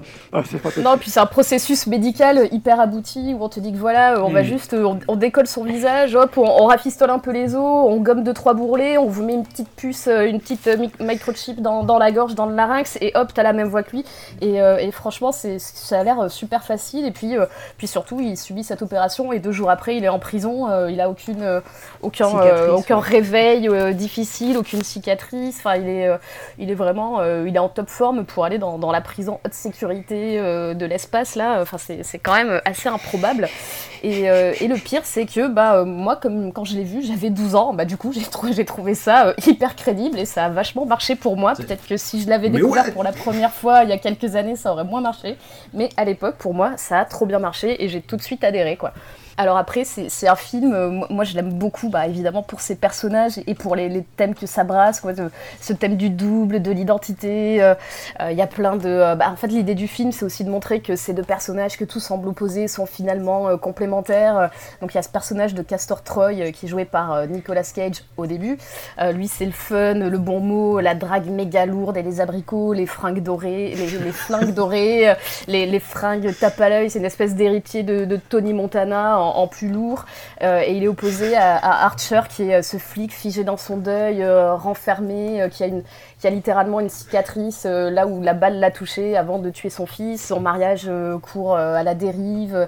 Lui, il court après sa vengeance et, et arrêter Castor Troy, c'est sa seule raison de vivre. Sa fille est goth. Ouais, sa, sa fille se déguise, elle se cache derrière du mascara, elle change de style toutes les semaines, il sait plus quoi faire avec sa fille. Enfin, c'est juste une ado en vrai, hein, mais, mais bon, voilà. Sa fille, on dirait, on dirait une, une des punks de, de Valley Girl. Ah oui. Et, euh, et du coup, eux, ils sont vraiment opposés partout. Il y a plein de symboliques, un peu tirés par les cheveux, mais moi que j'aime bien. euh, Archer, bah, c'est l'archer, c'est le Sagittaire, c'est une des constellations du zodiaque qui est diamétralement opposée à celle du Gémeaux. Et Castor et Pollux, eux, ce sont deux étoiles de la constellation du Gémeaux, donc tout se recoupe. Ils sont même opposés par leur groupe sanguin, si vous avez fait attention, parce que Archer, il est opposi- au, Ouais. au négatif et c'est un donneur universel, donc c'est la référence à son rôle de, de policier qui est censé tout donner pour protéger la société. Et Castor Troy, lui, il est AB positif, c'est le receveur universel et c'est le mec qui prend tout et qui ne donne rien. Donc on a vraiment euh, une symbolique euh, très très poussée qui, moi, me fait marrer, quoi. En fait, moi, le seul regret que j'ai sur ce film, c'est que Nick Cage bah, joue assez peu, euh, finalement, Castor Troy, parce que l'échange intervient assez vite. Et, euh, mais après, c'est intéressant de voir les deux acteurs bah, se jouer l'un l'autre et de voir euh, bah, euh, Travolta qui, qui cabotine, qui, qui- pour vraiment pour essayer d'égaler Nick Cage. Il y a des moments où, ouais, il y a des moments où tu vois qu'il cherche son ton, quoi. Le- la scène où ils arrivent, où il arrive dans la dans la prison et il essaie de le narguer, machin. Enfin, c'est très, on dirait deux enfants. c'est assez là, bizarre. il, est, il est vraiment, il est vraiment sauvé par la VF parce qu'il a Ouais, ouais, ouais. ce truc de oh qu'il est joli et sexy. Ah ouais, mais c'est- J'adore C'est incroyable. Mais, mais, il a- mais sinon, il a une vibe beau-père gênant tout le long, en fait. Mais ouais, ouais, ouais. Ah, mais mais y a- tout- tout- tout le temps. En fait, c'est ça, c'est que tu as une espèce d'inversion où euh, bah, lui, euh, donc euh, Castor Troy, va se retrouver enfermé dans euh, l'enfer de la petite vie de banlieue, mais, euh, mais au final, c'est quand même super malsain parce qu'il devient bah, le mari que Eve n'attendait plus, il devient protecteur pour la fille, mais en même temps protecteur malsain. Enfin, c'est vraiment. moi, à l'époque où je l'ai vu, j'avais plus ou moins l'âge de sa gamine et j'étais là, ouais, non, c'est chaud, ça me fait un peu flipper, quoi. Il y a vraiment une vibe, euh, une vibe très très malsaine euh, sur, sur ce truc-là. Mais, euh, mais après, voilà, moi j'aime beaucoup, euh, bah, évidemment, cette symbolique où il y a des scènes, bah, la scène de fusillade où ils sont dos à dos, ils ont un miroir qui les sépare, où chacun va tirer sur le miroir, donc il tire en se voyant son propre reflet, mais c'est le reflet de l'autre, donc il y a tout un truc que je trouve vraiment, vraiment chouette. Et puis, bon, après, voilà, moi c'est là que j'ai découvert bah, la mise en scène de John Woo, donc c'est ralenti, c'est colombe, c'était vraiment la, première fois que je voyais ça, donc je me suis dit, mais, mais dans quoi je suis C'est une explosion, c'est un festival, et j'ai peut-être pas tout compris la première fois, mais j'ai trouvé ça, mais vraiment, mais incroyable, quoi. Et euh, il y a un truc aussi que j'aime bien dans le film, c'est il y a une espèce de petit aspect film d'horreur que, euh, j'avais vu à l'époque et que, qui m'a re- ressauté aux yeux en, en le revoyant là cette semaine. Euh, en fait, les personnages deviennent euh, un petit peu des monstres classiques et des monstres universels. Je trouve euh, la scène du réveil de Castor Troy, il se dresse dans son lit un peu comme un, un mort-vivant ou un vampire. C'est souligné par la musique. Euh, il comprend petit à petit ce qui s'est passé lors de l'opération, mais il est toujours filmé de dos, on filme son ombre, on veut jamais montrer son visage à vif, et euh, il ménage vraiment le, suspense avec sa mise en scène, il tourne tout autour de lui sans jamais le montrer frontalement, jusqu'à ce qu'on voit euh, quelques scènes plus tard, en fait on voit juste le reflet de son visage dans les lunettes du docteur, on le voit avec un énorme sourire, la clope au bec, il fait un peu penser euh, aux comics euh, du, euh, de- au Joker, dans les comics assez récents là, qui sont sortis, et, ce côté, euh, j'ai- j'aime vraiment bien ce côté, et, et c'est pareil dans hum, Archer, quand lui va retrouver sa femme, et qu'il a le visage et l'apparence de Castor Troy, il est un peu en mode Frankenstein, il ne regarde pas mon visage, il se cache. Euh, Pareil, quand elle fait l'analyse de sang dans son labo, il apparaît derrière elle en arrière-plan. Il y a, ce côté euh, horreur qui est assez étonnant euh, dans, ce film-là et, que, j'aime bien. Après, le film aurait pu être très très différent. J'ai vu qu'il y avait une fin alternative. Où Archer se regarde dans le miroir euh, dans sa salle de bain avec sa femme et il voit le visage de Castor Troy, donc de Nick. Et, euh, et je trouve que cette fin aurait pu être euh, peut-être un peu plus intéressante que le happy ending chelou euh, où ils se retrouvent à adopter le fils de leur ennemi juré parce que du coup la boucle est bouclée, ça remplace le fils qu'il a Ce tué. happy end, il est, euh, c'est la perversion absolue. Moi, je trouve ça super quand même pour. pour... En finir avec mon deuil, je prends un autre gamin. Pof Dont, Moi, dont je viens, dont je viens de buter le père. Non, c'est quand même assez génial, quoi. Non, mais c'est genre, voilà, le, père, la mère, tout le monde est mort. euh, Le, père du gamin avait tué son propre gamin. Enfin, c'est vraiment une espèce d'arbre généalogique dégueulasse, quoi. Et c'est quand même super malsain, quoi. Alors, euh, tout à l'heure, on parlait de, Schwarzenegger qui aurait pu euh, jouer dans, Rock. Bah, là, c'est pareil. au niveau du casting, ils avaient pensé à la base à, Schwarzenegger et Stallone.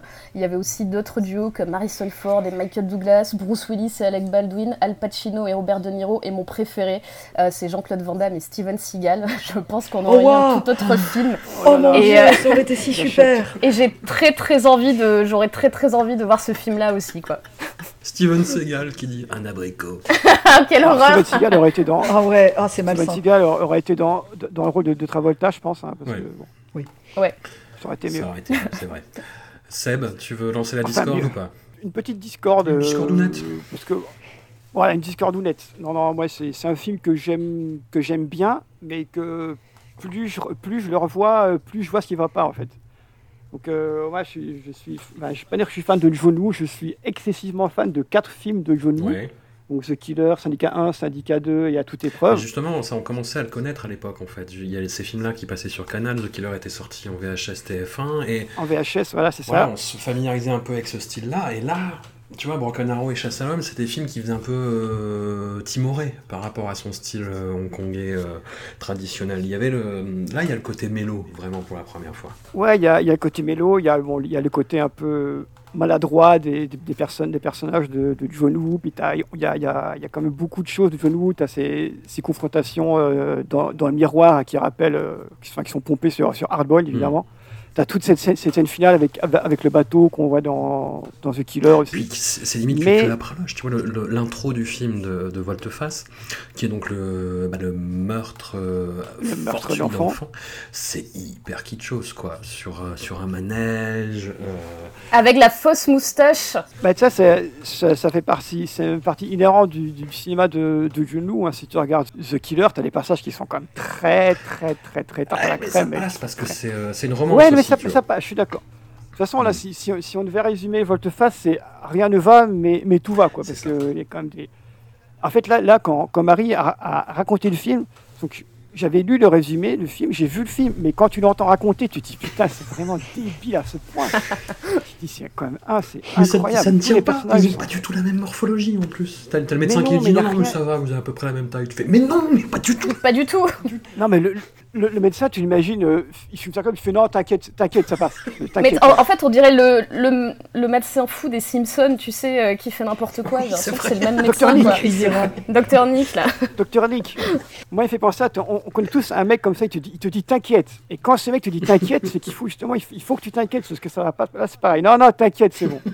Ah, il fait son, son opération, là vite fait, hop, le mec deux secondes, il a plus, il a plus de, plus de cicatrices, il a plus rien, il marche tranquille. On en parlait un peu en antenne tout à l'heure, mais moi surtout, ce qui m'a tué, c'est le changement de personnalité totale du personnage euh, de John Travolta. Une fois qu'il est, incarné par, euh, bah, une fois que c'est Castor Troy en fait, qui prend la place de Sean Archer, c'est-à-dire que euh, c'est c'est vraiment le mec renfrogné, tu vois, au FBI, en disant ouais non mais on va pas, on va pas célébrer parce qu'il y a des hommes qui sont morts et puis on a marre, qui porte toujours de, de son fils. Et du jour au lendemain, le mec il arrive, mais c'est euh, c'est la teuf quoi. C'est un mélange de RuPaul et de Jimmy Fallon, tu vois, qui arrive en dansant, en mettant des mains au cul, euh, ah avec une nana qui lui fait Ah, c'est bien, vous êtes enfin décoincé. ah, non, Normal. parce que c'est bon, mon fils est mort, ça va, hein, ça- c'est bon, à bout d'un moment. Ça va, c'est maintenant. c'est- Faut passer à autre chose, quoi. t'as- Faut Voilà, grandir. hein, faut- Bah, il fallait juste le remplacer Ouais, en fait, l'enfant, puis ça allait mieux quoi. Alors bon, là, évidemment, il y a, il y Nick euh, qui a sa, sa- sa scène infernale où il est déguisé en, il est déguisé en prêtre là. mais c'est des génial. scènes folles. magnifique. Mais, mais là, moi, je pense que dans, dans ce film, il y a ma, ma scène préférée de, tout- de toute la filmo de Nick, mais c'est pas celle-là. C'est quand il, quand donc c'est quand c'est quand il rentre dans son dans le l'appartement de sa bande là où il, il pr- il prend de la drogue. Et alors, cette scène est elle est infernale. Mais c'est génial.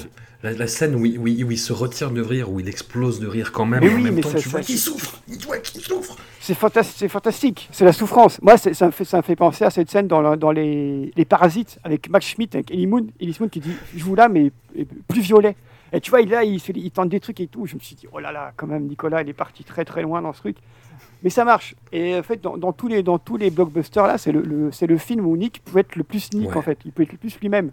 Et donc, j'avais lu que sur le, le tournage, c'était très très bien passé et que ce que John Woo avait laissé beaucoup de latitude aux acteurs pour improviser. Et donc, quand à Nicolas Cage, tu lui fais vas-y, Nick, improvise, t'inquiète, ça va bien se passer. il se, c'est ce qui se passe, il, il se passe ça. Et ouais, donc les, acteurs étaient très très cool sur le tournage. Tournage était, vraiment- vraiment super. Une petite anecdote marrante, c'est que donc ils ont, ils ont appris que John Woo était très très fan de Clint Eastwood. Et alors, il y, a, eu son anniversaire pendant le tournage. Et donc, Nick, en pleine scène, a débarqué avec une affiche signée de, de l'inspecteur l'inspecteur Harry, signée par Clint Eastwood, qu'il a offert à John Woo en plein, en milieu d'une scène comme ça. Il dit La scène est foutue, mais c'est pas grave, au moins, tu auras ton cadeau. Et donc, John Woo était très très content. Et donc, ça- je pense que ça participe un peu à cette espèce de folie furieuse qui, qui, qui est dans, dans les acteurs. Et puis, ouais, parce que moi j'ai regardé VO et VF, donc j'ai regardé les, les, les deux. Ouais. Et je pense que la, ouais, la, la, la VF sauve beaucoup les miches de Travolta, parce qu'il n'a il a pas, sa- il a pas cette petite, cette petite voix très agaçante qu'il a en VO. Une toute petite voix comme ça qui moi, m'agace. Bon, c'est pas faute, J'ai regardé la, ve- la version québécoise aussi sur les conseils de, de Lelo et euh, il y a ma, ma réplique préférée de Travolta dans ce film, c'est en VF parce que ça marche ni en VO ni en version québécoise. C'est euh, justement il vient de s'engueuler un peu avec Eve parce qu'il a accepté une autre mission et qu'elle mm, elle veut le voir à la maison. Et euh, elle va au travail et, et il fait je déteste te voir partir mais j'adore te regarder t'en aller. Et avec en plus la Ah oui, cette espèce de voix de, de, de, de pimp dégueulasse. Enfin, c'est magnifique. Oui, qui est pas en version québécoise, justement. Ah ouais, je-. Bah, la scène est ratée en, en Non, elle est, elle est- québécois. elle est- elle est- elle est qu'en VF. Ouais, ouais. Mais je pense qu'il faut, il faut, il faut vraiment saluer le travail des doubleurs parce qu'ils ont fait un truc formidable. Mais parce que sinon, euh, si on regarde le film plus, plus froidement, Travolta, c'est quand même une espèce de, de, gros, de grosse erreur de casting. Mais ça fonctionne miraculeusement. C'est pas trop pourquoi, mais, mais, mais ça, mais ça fonctionne. Tu dis, tu peux plus voir ce film sans voir, sans voir Travolta. Et moi, ma scène préférée avec, avec Travolta, c'est quand donc, il, va dans la chambre de sa fille et il fait J'espère que, j'espère que tu te protèges. Sa fille qui décapote. Et il dit non. Et là, il, sort un chlasse et il offre le chlasse à sa fille. Et il lui montre comment s'en servir. Je dis Mais quel, quel, père, quel père fait ça? Ça n'a pas de sens. Ça n'a pas de sens. Et voilà, c'est un, un film qui n'a pas de sens, mais qui finit par être regardable grâce à la mise en scène, grâce aux acteurs qui en font, qui en font des caisses. Voilà, c'est un, un film qui, qui a des moments, des, moments de, des moments de grâce et des moments, très, des moments très gênants aussi. Parce que malgré tout, je trouve que on retrouve le style de John Woo, notamment dans la, la scène de l'église, où là, là c'est le syndicat du crime, hein, on, est en, on est en plein dedans.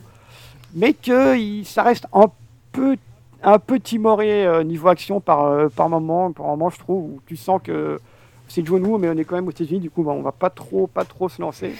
Et puis, ouais, un truc, un truc aussi qui me, qui me déplaît un peu, c'est le, le personnage de Alessandro Nivola, qui est quand même, qui est quand même très, très gênant quand, quand machin, il lui, refait, il lui refait ses lacets. Tu dis, voilà, je sais pas, ils vont pas quand même tout, un mais personnage tout est ça. gênant dans cette scène. Quand, euh, quand Nick sort de la bagnole avec sa cape derrière, quand il a ses deux flingues en or, tu fais non mais putain le mec s'appelle Castor Troy en plus. là. Oh, quand il jette, Arrêtez, il fait. Ah, désolé, c'est sa petite mimite. Ouais, c'est. Oui, son petit je pense air que de oups. Mais oui, c'est ça. C'est un, un, c'est un, un formidable juif. Il fait Eh, eh, des os, des os, pas des os. Voilà, c'est, un film qui est plein, d'accidents comme ça. Tu sais pas si c'est, si c'est réussi ou pas. Tu sais, t'es toujours un peu entre deux os. Mais c'est quand même. Il fait 2h15 et globalement, bon, ça passe, ça passe quand même. euh, bah, ça se regarde sans trop de problèmes. Mais tu as quand même des machins qui sont hyper, qui sont hyper gênants, qui vieillissent pas super bien. Mais c'était déjà naze à l'époque. Hein. Ouais, ouais, mais c'est ça, c'est ça. c'est- Je, je sais pas trop expliquer. C'est À l'époque, il y avait un vernis un peu différent. Enfin, je- à, à part, à part juste dire que juste, juste dire que rien ne va, mais tout va. Je sais pas quoi dire d'autre. Ah oui, il y a, y a- y a Tra- il y a Travolta quand même. Travolta, qui est censé être un personnage un, peu- un peu suicidaire, un peu dépressif, un peu, un, peu- un peu déter quoi sur papier. Là, tu vois Travolta, enfin, t'as l'impression de voir un, un- un comptable qui va devoir bosser plus tard avec un père bah, parce qu'il n'a pas fait son truc, tu vois. Tu dis mais mais sont un peu plus John quand même. Ton fils est mort, quoi. C'est enfin, voilà. José Garcia dans l'extension du domaine de la lutte. ouais. Ouais, c'est un peu ça. Tu te dis, voilà, le mec, il est tout seul dans son, dans son bureau. Il y a, il y a foot, il va pas pouvoir le voir le match. Il est un peu dégoûté, tu vois. Alors que bon, vas-y, John, vas-y. là. Fais comme Nick. Lâche-toi, lâche-toi. Lélo, le. En fait, euh, moi, c'était comme je parlais de Point Break juste avant. Là, c'est pareil, Volteface, mais je l'avais pas revu depuis, l'époque de la sortie en salle. Et au moment de la sortie en salle euh, en France, alors moi, je l'ai vu en VO dans un cinéma d'arrêt hein, parce que c'était euh, un film qui était considéré à la sortie comme un espèce de chef-d'œuvre. C'était John Woo, enfin son grand film américain. et j'ai relu en plus, tout- cet après-midi, j'ai eu le temps de relire deux, trois vieilles chroniques de l'époque. C'est ahurissant à lire. hein, C'est. Les mecs parlent de ce film comme si c'était la, la- vraiment la huitième merveille du monde. euh, Enfin, ça va beaucoup trop loin, même, même dans le cas d'un avis positif. C'est un petit peu chargé, quoi. Il y avait plein de papiers analytiques de, de journalistes très très en vue encore aujourd'hui que je ne vais pas citer, qui avaient des titres genre Cinégénie du vertige, tu vois, des, des trucs. Ouais, ouais, ouais, voilà. Du coup, bah, je l'avais pas revu, moi, depuis l'époque. Et, euh, et, et je me souvenais plus, par exemple, de la raison pour laquelle il changeait les, de visage. et et, et je regarde ça, tu vois, je me dis, genre, ah, je me dis, ah, c'est marrant parce qu'au début, j'ai l'impression que le changement de visage intervenait très très vite dans le film. Et puis que c'était à cause d'un accident ou d'une blessure mortelle, enfin, je sais plus, un truc vraiment vénère, quoi. Et quand j'ai découvert la raison, euh, là, aujourd'hui, en 2021, je me suis, euh, bah, voilà, on, en a parlé tout à l'heure, hein, Marie l'a bien expliqué le truc, ça m'a vraiment fait sortir beaucoup du film. Enfin, c'est-à-dire que j'ai trouvé ça ahurissant, quoi. Mais après, voilà, le truc, c'est que c'est hyper maîtrisé, c'est hyper ambitieux, c'est hyper dense, c'est parfaitement rythmé aussi, parce que là, pour le coup, il t'emmerde pas une seconde. Et, puis, il a réussi à garder effectivement ce truc hongkongais qu'il n'y avait pas du tout dans Broken Arrow, dans l'homme, avec tous les ralentis, les trucs un peu grandiloquents, où il se lâche vraiment. Et après, effectivement, ouais, la pilule, elle est vraiment devenue beaucoup plus difficile à, avaler avec le temps, quoi. Parce que je me souviens à l'époque, tout le monde allait voir ce film, et, et même les plus, euh, les plus pointus, les plus relous, euh, euh, ça magnifique, génial. Enfin, et en revoyant ça et en, en repensant à l'époque, j'ai vraiment, euh, c'était assez ahurissant. Surtout, alors ouais, ce, moi, ce qui m'a vraiment euh, mis par terre, c'était ce happy end qui est à la fois hyper cringe. Parce que bon, quand même, cringe dans la forme, parce qu'on voit quand même Travolta ramener le fils donc, de Cage à la maison dans une espèce de, de brume scintillante de contes de fées. Enfin, c'est filmé avec une espèce de halo et tout. Et en même temps, c'est hyper hard. Enfin, je veux dire, c'est c'est quand même. Enfin, c'est là, on a les bases d'un crossover entre Hamlet et Oedipe, quoi. C'est euh, le, le gamin à sa majorité, clairement, il va égorger son père dans son sommeil, il va baiser sa mère, il va faire un enfant avec sa sœur, quoi. C'est c'est pas. Il y a un boulevard pour un, torrent de merde, mais pas possible. Bah, du coup, c'est- c'est c'est- c'est peut-être ça la. J'espère que c'est ça le- la suite, la suite. Ouais, c'est ce que j'allais dire, c'est peut-être la suite qu'a- qu'Adam Wingard va faire, quoi. C'est peut-être Voilà. ça. Alors si c'est ça, respect, quoi. Mais, euh, mais c'est la seule option, quoi. C'est la seule option. Sinon, voilà, je vois pas, quoi. Si- Est-ce est-ce qu'il n'y avait pas un truc un peu chic, snob et très, cri- très critique d'aimer un blockbuster en fait Bah, en fait, le truc, c'est que c'est c'est les premières années. euh, moi, enfin, quand c'est sorti, j'avais 21, 22, je sais plus. Et en fait, c'était les, les- les premières années, effectivement, où on commençait à. À- Enfin, où les cinéphiles un peu pénibles commençaient à aimer les blockbusters. Et moi, je voyais ça un peu comme ça, j'étais là, ok. Et surtout, en plus, parce qu'il y avait eu. euh, en, en quatre- il est sorti en 93, à l'été 93 en, en France, euh, à toute épreuve, quand c'est sorti, c'était vraiment. Genre, enfin, moi, ça reste mon film préféré de John Woo, et c'était vraiment la grosse, grosse claque.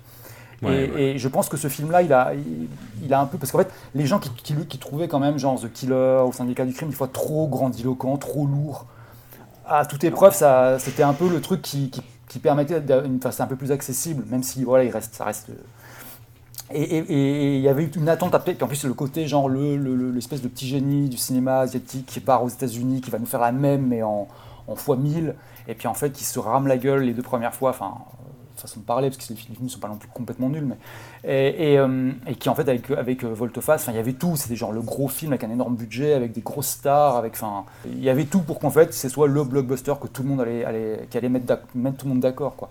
Je trouve que même, même Seven n'avait pas mis les gens d'accord comme ça à l'époque. Hein. Hmm. Euh, Seven était beaucoup plus décrié. euh, euh, parce que euh, voilà, c'était pas, c'était pas le même. Enfin, là, il y avait beaucoup d'attentes de tous les côtés, qui fait que ça, a- que ça a fonctionné, parce que le film était. euh, ouais, euh, après, oui, effectivement, c'était les années où ça faisait chic d'aimer un blockbuster. de- C'est vrai que si tu relis par exemple les- un magazine comme Les Inrecuptibles à l'époque, ils étaient à fond sur ce genre de film. Ils, ils- ils allaient, euh, spa- enfin, ils faisaient un peu des trucs qui, qui choquaient entre guillemets ou qui dénotaient dans le dans la- la- le- le- les trucs ordinaires de la cinéphilie, c'est-à-dire qu'ils ils- ils se permettaient de, de faire une double page d'entrée en- dans des pages cinéma sur, euh, sur un film euh, complètement naze avec Michael Keaton, euh, une comédie. euh, je sais pas si vous vous souvenez de ce film qui s'appelait Multiplicity. Multiplicity, oui, j'étais sûr que tu allais dire ça. Et en fait, ils en, ils en parlent. Ouais, Enfin, je, ouais, tu sais, je suis retombé sur les vieux numéros parce que j'ai accès aux archives par, par mon boulot. Et en fait, euh, c'est ah, c'est ahurissant. Enfin, genre, ils en parlent comme d'une espèce de chef-d'œuvre comique. Alors que moi, je me rappelle avoir été le voir au ciné aussi à l'époque. Et j'avais, j'étais atterré. J'ai pas ri une fois. quoi. J'étais, qu'est-ce que c'est que cette merde? Et pour le coup, à Volteface, ils ont carrément fait un. Enfin, c'est la couverture, quoi. Et il y en avait 10 pages, quoi. C'était. euh, bon, il, se la- il se tirait un peu la bourre à l'époque euh, entre les Inrecuptibles Ouais, et les cinéma du pour cinéma, dire ouais. qui, qui va trouver le truc un peu le plus ah, edgy, borderline, tu vois. Ah, on Voilà. va mettre Love Story en tête du top. euh. Oui, voilà, c'était un peu, il y avait ce côté-là, on va un peu, euh, on va un peu. Moi, je, le seul moment où ça, ça, ça- ça a eu vraiment un impact pour moi, c'est que, que je crois que c'est les Cahiers du cinéma, il me semble, qui avaient mis en 2001 ou 2002 euh, Emek et Lou Makes en, en- en- dans leur top 10. Ok. Je m'étais dit, ça c'est un super move, parce que le film, il est vraiment, c'est vraiment, un- c'est vrai- pour moi, c'est vraiment un chef-d'œuvre. Très très très grande VF. En VF, en VF, ça pour moi, c'est une des meilleures Ah, VF bien, oui, bien sûr, évidemment. Voilà. Bien sûr. Christy Beaufion. Je pense que ça, il y a des Ouais. trucs qu'on a vieilli- qu'on a vieilli quand même. Euh, Celui-là, on peut faire deux heures rien que, rien que sur la VF de ce film. avec, grand- avec grand plaisir. Mm, C'est c'est entendu. On peut faire un, un- non, on peut faire un Discordia sur les VF, sur les VF. Tout à fait. Euh, sur la dé- décrépitude des VF d'ailleurs. Il y aurait un, un article à faire. Marie-H, du coup, toi, tu, tu as été, euh, tu as été déçu. Est-ce que tu as été trahi, nonobstant? Non, non, bon, ça va. On va pas non plus en faire des caisses, hein, tranquille. À côté du 11 septembre, qu'est-ce que. Par Tu rapport fais au l'échelle septembre, de Sean Penn à situerais-tu, 11 septembre. tu le mets où? Non, bah en fait, euh, bah, c'est ce que c'est ce que je, je vous disais au début euh, hors antenne. En fait, bah, moi je l'avais vu au cinéma à sa sortie, puis j'ai- j'ai- j'avais trouvé ça complètement fou, et puis je me dis mon Dieu, mais ce concept est formidable. puis euh, en, bah, en, en le relisant, comme disait Seb, en entendant Marie en parler, à re- redire et en voyant le film, je me dis non, mais franchement, ça, non mais qu'est-ce qui m'est passé par la tête? J'étais jeune et folle et insouciante, mais euh, j'ai voilà, j'avais beaucoup aimé ce film, mais je pense aussi j'ai- bah, c'était une manière au cinéma d'être initié aussi à une esthétique de la violence que qu'on enfin qu'on n'avait pas l'habitude de voir, en tout cas pas à mon âge. Que à part des films gore, qui, qui l'esthétique de la violence est quand même très limitée. Du coup, voilà, j'avais été pas mal marqué par, par ça. Mais là, j'ai été, j'ai, bah, été déçu. disons que j'ai vieilli. Voilà, c'est un peu le, le résumé que j'en ferai, Hmm. comme, comme tout le monde, hein, j'ai envie de dire. J'ai j'ai trouvé que c'était, j'ai aussi trouvé que c'était lent, lent à venir en fait, et, et lent tout court. J'ai trouvé le rythme assez, pourtant ça démarrait assez bien. Ce, bon, c'est vrai que euh, Nicolas Cage en prêtre. euh, qui met cette bombe, qui tripote le cul d'une choriste de je sais pas quelle église, ça c'est quand même aussi assez formidable. Personne ne dit rien. hein. Enfin, je, je trouve ça assez formidable. Il arrive, pape les mains aux fesses. Bon, ça a l'air d'être son gimmick un peu, hein, les mains au cul, hein, parce que quand il est euh, en John Travolta, c'est pareil. Et après, jusqu'à ce qu'on arrive à la scène de l'opération, et ça m'a fait exactement pareil que Lelo, c'est-à-dire que je me rappelais plus pourquoi est-ce qu'ils en arrivaient là, et, et dans ma tête, c'était aussi un espèce d'accident ou un peu, mais ce qui aurait été tout aussi improbable, genre oh, c'est trompé de visage, pardon, oups, tu vois, enfin, euh, un accident de bagnole ou que ne sais-je. La vie est un long fleuve tranquille, mais version euh, John Woo. Voilà, c'est ça, version visage. je, je- je me suis trompé, désolé.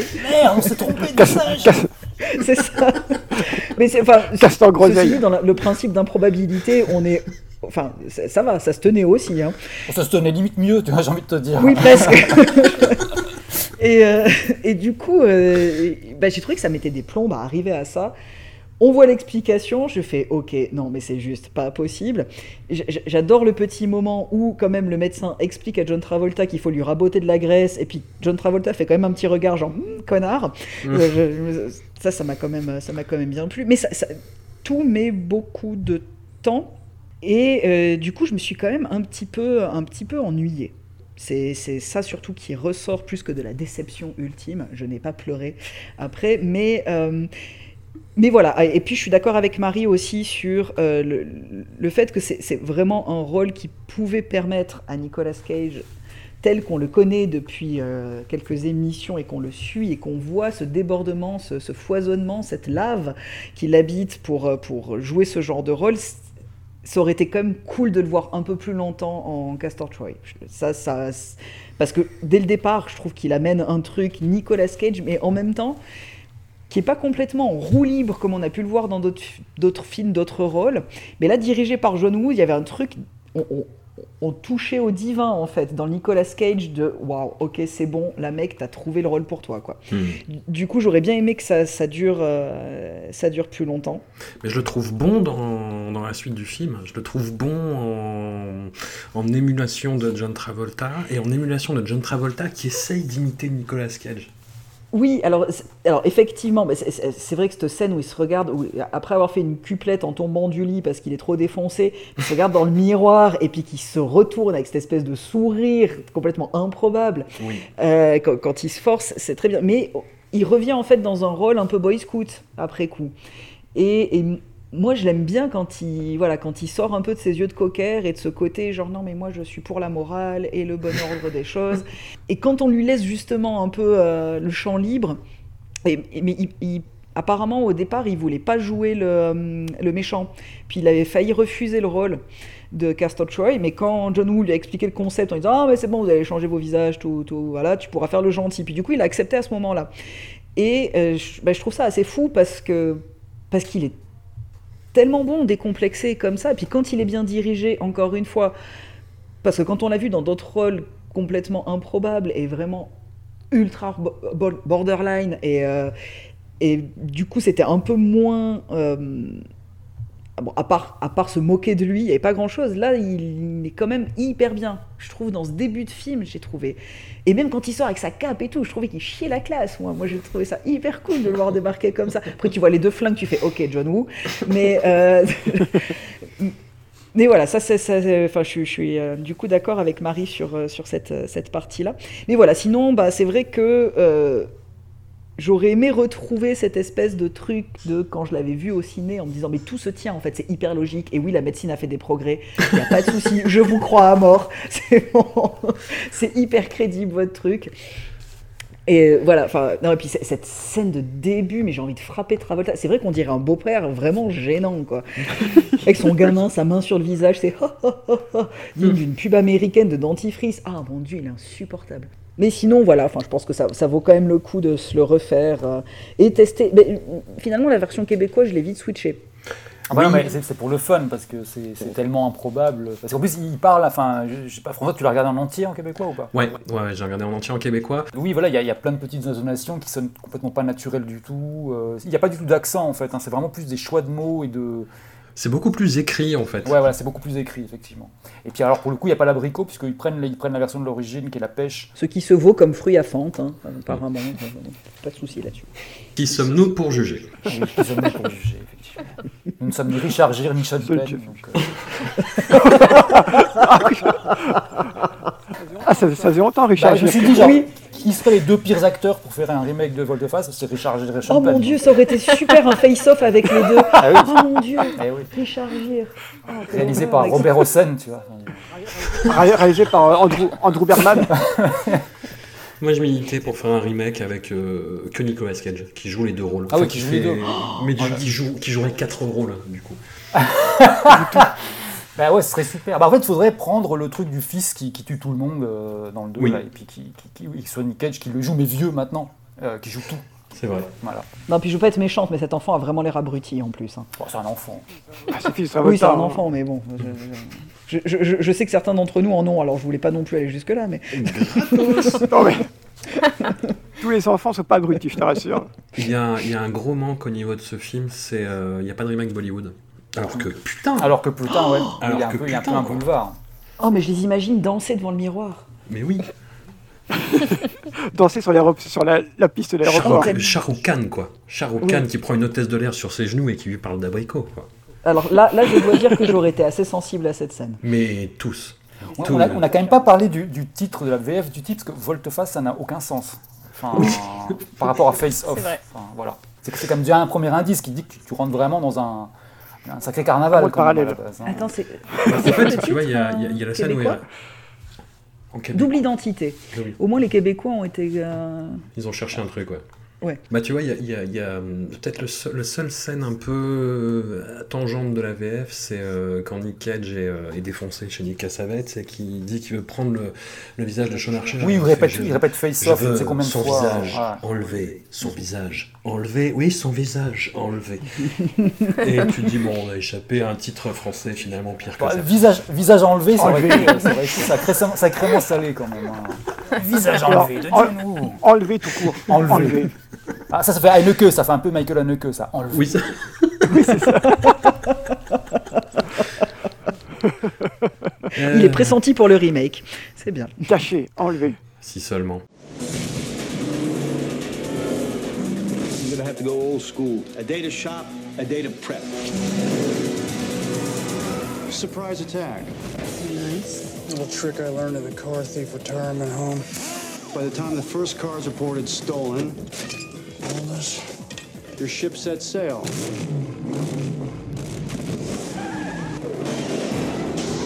We do this, we do it my way. Guys was a sucker for a redhead.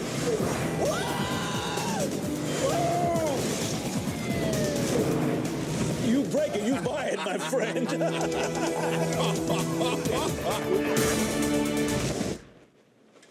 Okay, let's run. Le dernier film de cet épisode nous fait faire un petit bond de 3 ans en avant et toucher du bout des doigts ce satané 21e siècle qui nous tuera tous à petit feu.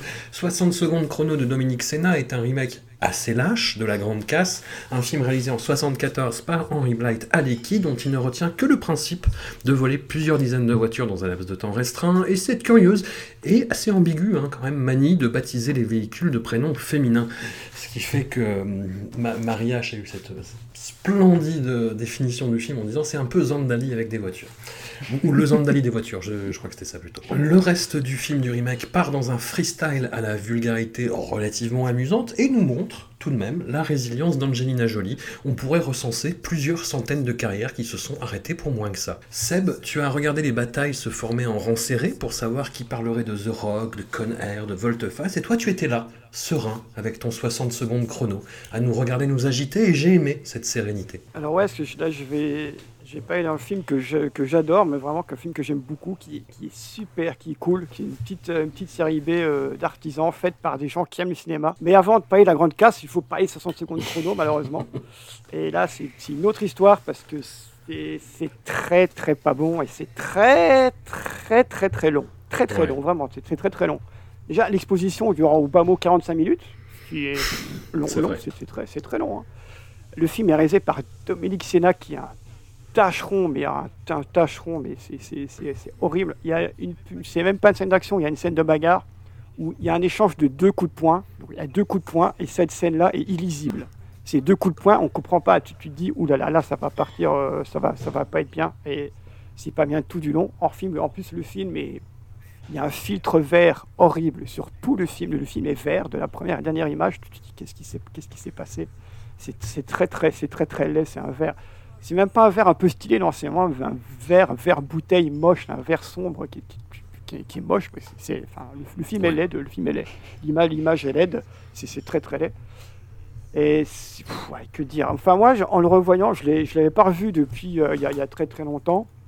Et j'avais en, j'avais en tête un film, euh, un, petit, un film d'action plutôt euh, sympa, pas ouf, mais, mais sympa. En fait, c'est pas ouf et c'est pas, pas sympa du tout. hein. Je pense que ce, film te veut vraiment du mal, personnellement, quand tu le regardes, parce que tellement il n'y a rien qui va. Et donc, chaque scène, est, chaque scène est trop longue, le film est trop long, chaque scène est trop longue, chaque scène n'a- pas de sens.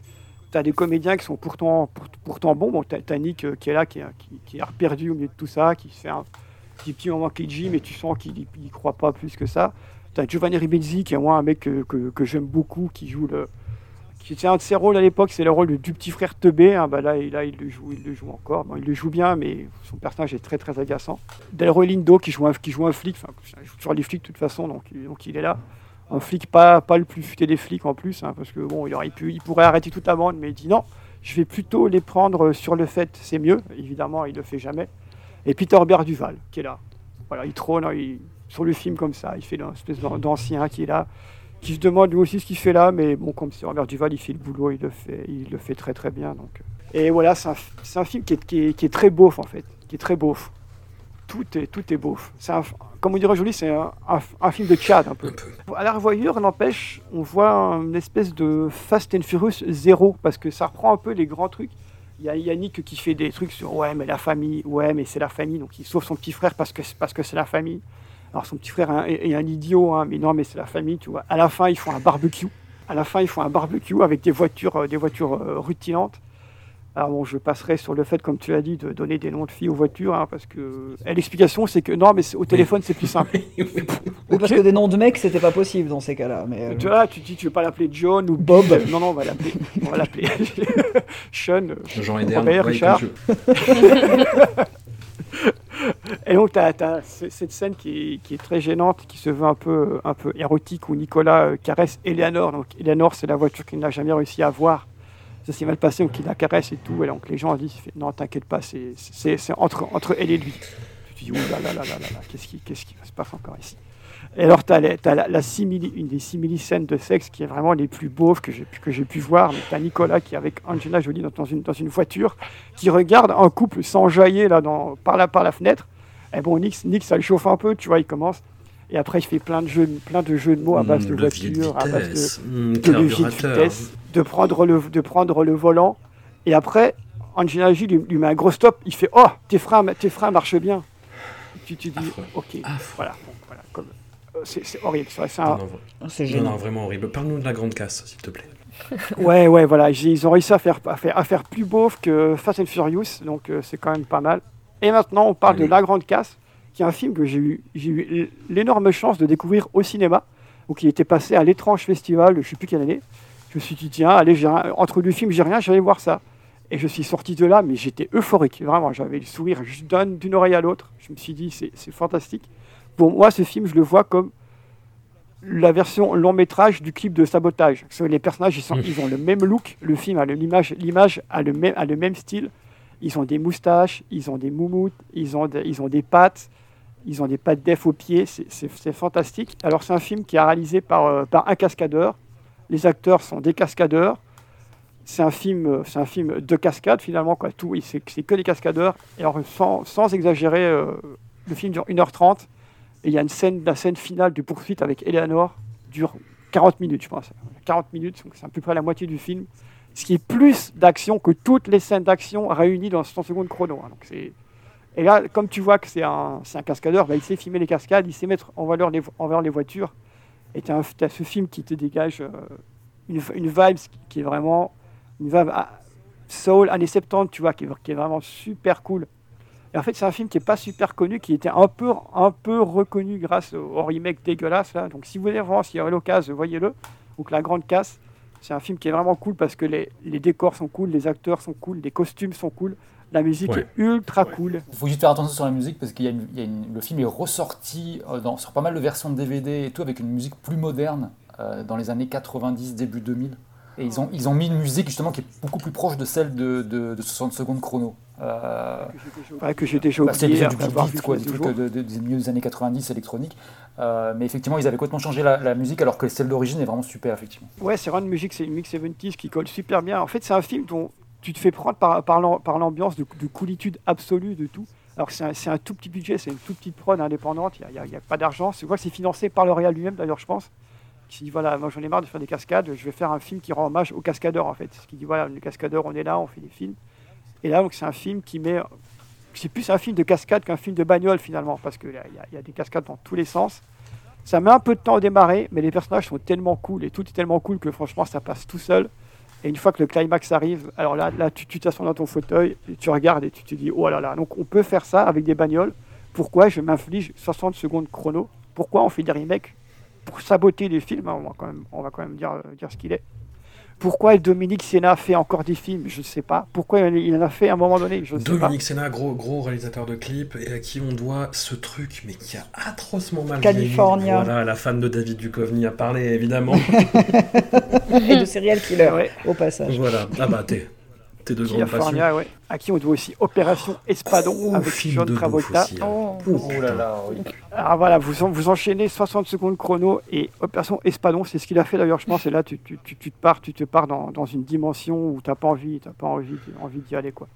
Mais donc ouais, on voyait plutôt la grande casse, c'est beaucoup, beaucoup, beaucoup, beaucoup, beaucoup mieux. Moi, c'est un film, vraiment, c'est un film que j'adore vraiment, qui est super cool.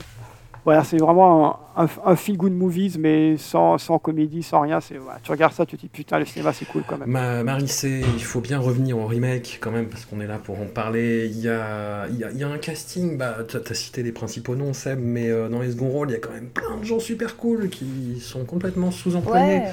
comme Christopher Eccleston, dans le rôle du, du bad guy qui force son accent.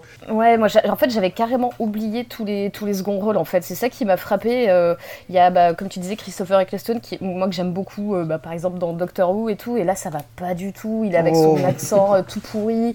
Euh, le mec travaille le bois, donc il fabrique des cercueils pour, parce que, bah voilà, il va tuer le petit frère. Du coup, il lui a fabriqué un cercueil. Le mec se fait quand même chier à fabriquer un cercueil, quoi. Il fabrique une chaise et le mec est infaillible, sauf que bah, quand Nick le menace de, de casser la chaise qu'il a fabriquée, là, c'est son seul point faible, quoi. Donc, donc voilà, après, il y a bah, Angelina Jolie, j'avais carrément aussi oublié qu'elle était dans le film. Elle sert de, de love interest nul, mais ouais, avec ses dreads, enfin, c'est juste. euh, Elle sert tellement à rien dans le ah film. en ouais, mais c'est horrible, vraiment. Enfin, c'est hyper gênant. euh, Enfin, je vais pas revenir sur cette scène de sexe, euh, enfin, qui est même pas une scène de sexe, mais cette scène dégueulasse dans la voiture qui. Enfin, c'est- peux, moi, tu peux, tu j'ai- peux. J'ai honte en fait quand, quand je regarde ce truc, mais j'étais. euh, en fait, bah, le film, je l'ai vu hier. euh, j'ai mis trois ou quatre pauses pour faire d'autres trucs, euh, dont euh, ma vaisselle, quoi. Donc, alors que j'ai un lave-vaisselle, hein, donc c'est vraiment. euh, c'est quand, quand, je, quand je fais ça, c'est que c'est vraiment pas bon. Et j'ai passé quasiment la journée sur le film parce que j'arrivais pas à le finir, parce que euh, c'était l'enfer. Le, faire le film me tombait des mains, euh, comme vra- vraiment c'était euh, c'était très très dur quoi. Et après, ouais, pareil, j'avais oublié qu'il y avait Robert Duval dedans, j'avais oublié qu'il y avait Vinnie Jones. Moi j'aime beaucoup cet acteur. Bon, là, il est dans tout le film, il ne parle pas, sauf à la réplique, fin. ouais. il, il a une réplique un peu en mode Silent Bob, Kevin Smith, qui sort une espèce de réplique un peu la sur la morale du film et tout. Et, et pff, ça m'a même pas fait rire. Enfin, je veux dire, rien ne m'a rien ne m'a fait rire, ça m'a juste ennuyé. euh. Enfin voilà, je l'ai vu hier, euh, bah, comme tu disais Seb, c'est euh, un pré-Fast and Furious, mais il n'y a même pas euh, les, scènes de, de cascades de bagnoles incroyables et improbables, il y a juste une petite scène euh, sur la fin là, mais, mais, mais sinon, euh, ouais, c'est hyper pauvre, il n'y a même pas ce truc un peu rigolo où, où tu te dis, euh, bah ouais, ils vont dans l'espace, ou ils vont, où ils sautent par-dessus des tanks ou des trucs, non, il n'y a même pas ce truc là spectaculaire et débile qu'il peut y avoir dans- On n'essaye pas de défendre films. Fast and Furious au débeauté, hein, attention. hein. Ah non, alors, alors franchement, les Fast and Furious, j'ai- j'aime même pas ça. En vrai, j'aime pas vraiment les films de bagnole. Je suis pas non plus fan des films de braquage. Donc, un film pour braquer des bagnoles où on s'ennuie, c'est vraiment pas mon truc. Et, et je trouve que bah, Nick euh, sauve même pas, euh, sauve même pas le film. Moi, je l'avais vu à l'époque et, et je, comme Seb, j'avais le souvenir d'un truc qui était pas trop mal et tout. Et en fait, euh, je suis, je suis tombée de haut quand, quand je l'ai revu hier, quoi. Oh non, il n'y a absolument aucun charme. Ma mariage, est-ce que tu veux en rajouter Non, sur cette scène avec Angelina Jolie ou C'est- pas Euh, alors, déjà pour moi, Angelina Jolie, c'est l'autre Sean Penn. Oui.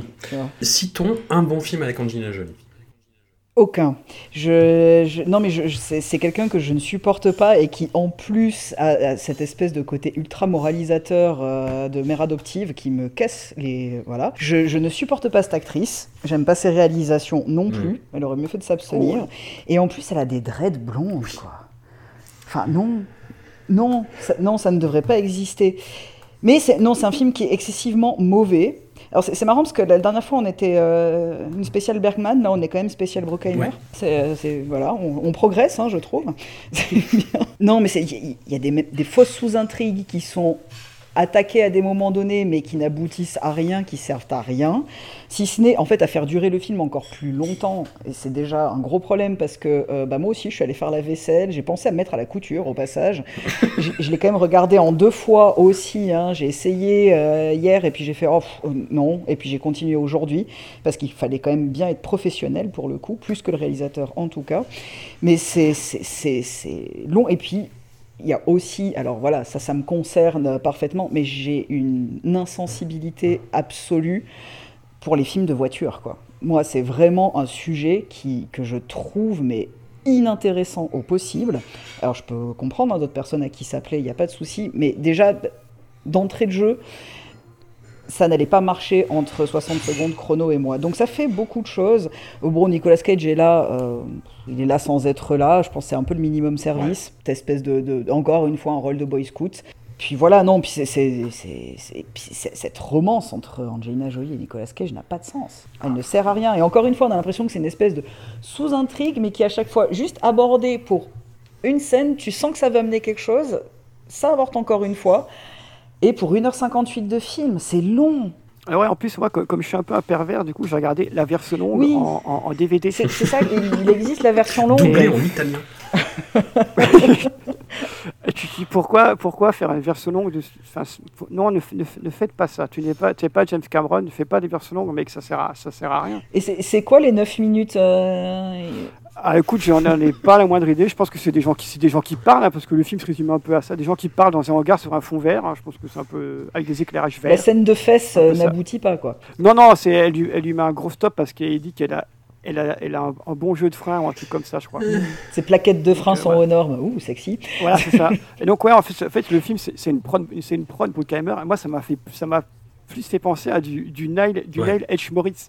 C'est Bruckheimer, mais- Bruckheimer, mais en, en, en gogol. hein. et donc, ça, c'est, voilà, c'est, parce qu'il y, y a une scène aussi, dont on ne peut pas parler, une scène, enfin, une scène importante. Attention, c'est la scène, la scène du chien. Quand le chien Oh, bouffe les clés. Le ressort comique caca. Oh. Voilà, c'est ça. Donc, le, le, le chien mange les clés. et ben, je vous, de- là, tu as, Jones qui sort, un, qui sort un, un- un couteau. Et Robert Duval, il fait non, quand même. Voilà, bah, c'est l'occasion de voir, euh, de croiser un jeune Michael Peña, et puis de rappeler quand même que euh, James Duval, l'acteur fétiche de, de Greg Araki, a eu une simili carrière hollywoodienne, Lélo. Il a, il a essayé. Ouais, il a eu quelques rôles. Mais bon, c'est typiquement, en plus, c'est typiquement les, les- les films où tous ces mecs comme Giovanni Ribisi, tout ça, James Duval, euh, ont commencé à apparaître. Comme, euh, enfin, ça n'a pas duré très longtemps, quoi. Ouais. Euh, ils sont vite un peu tombés, tombés dans l'oubli. euh, enfin, pas tombés dans l'oubli, mais genre, ils Il sont, y a, ils il sont y a vite tombés dans genre de film. Master P dans le film aussi. Quelle belle scène là aussi, quelle belle scène. Ah, ça aussi, super scène, effectivement. Putain. Ah ouais. Mais en fait, bah, euh, comme, euh, bah, moi, comme ça, j'aime beaucoup La Grande Casse. euh, alors, moi, je l'avais vu à la télé quand j'étais hyper jeune, au tout début des années 80. Et, mais, mais ce qui fait l'intérêt de ce film, justement, oui, fait, comme disait Seb, c'est que c'est un pur produit des années 70, c'est hyper nerveux, il y a une esthétique assez démente, notamment au niveau des voitures. Et là, bah oui, oui bah, c'est un film des années 99-2000 qui sont clairement deux des pires années pour à peu près tout. Euh, mais pas mal pour, les, pour le cinéma. Comme pas mal de choses de cette époque, ouais, ça ressemble à un, ouais, à un téléfilm de deuxième partie de soirée avec une bande son déjà- qui était déjà atrocement datée à l'époque. Parce qu'on avait excessivement du Big Beat et pas le meilleur, hein, parce que c'est des trucs comme Apollo 440, Groove Armada, euh, Crystal Method, etc. Ouais, c'est Ouais. ça, oui. Et puis, euh, bah, ouais, comme on disait, voilà, il y a apparemment rien qui fonctionne. Enfin, c'est mou, c'est, euh, les dialogues sont vraiment très mauvais. J'ai trouvé Oui. toutes les vannes tombent à côté, mais vraiment toutes. C'est-à-dire qu'il n'y a absolument rien de qui, qui marche, quoi. Et je trouve aussi qu'il y a beaucoup de personnages qui sont très très mauvais, quoi. Les deux flics sont nullissimes. Euh, je trouve les méchants nuls. Euh, alors ouais, on va reparler une fois de- encore une fois d'Angelette Jolie. Euh, en fait, elle a, elle a vraiment un rôle. J'ai trouvé c'était marrant parce que alors, il se trouve que pour le boulot, j'ai dû revoir Existence il n'y a pas longtemps de Cronenberg et je me suis dit genre putain, j'ai rarement vu un rôle aussi nul que celui de Jennifer Jason Leigh. Et ben en fait, je crois que celui de- d'Angelina Jolie va quand même au-dessus. hein. Dans le genre un peu euh, Amazon tribalo sensible, euh, c'est un peu mystérieuse, mais un peu, enfin, je sais pas, il y a un truc. En plus, avec même, il se trouve aussi que Jennifer Jason Leigh aussi dans Existence, elle est blonde avec une espèce, de- c'est pas des, pas des dreads qu'elle a, c'est une espèce de tresse un peu mystique. Et euh, du coup, ça m'a fait, je fais le rapprochement. Enfin, en tout cas, dans le, le fait est que c'était assez à chier. Et euh, le seul truc cool, ouais, voilà, c'était juste de voir deux trois rescapés ouais, du cinéma indé euh, 90s euh, dans, dans- dans le casting, quoi. Et encore, enfin, c'est euh, euh, parce qu'en fait, Giovanni Ribisi, c'est sans doute un de ses, enfin, il, est pas très bon dans ce rôle-là. Euh, Enfin, faut dire que c'est peut-être le personnage qui est mal écrit, quoi.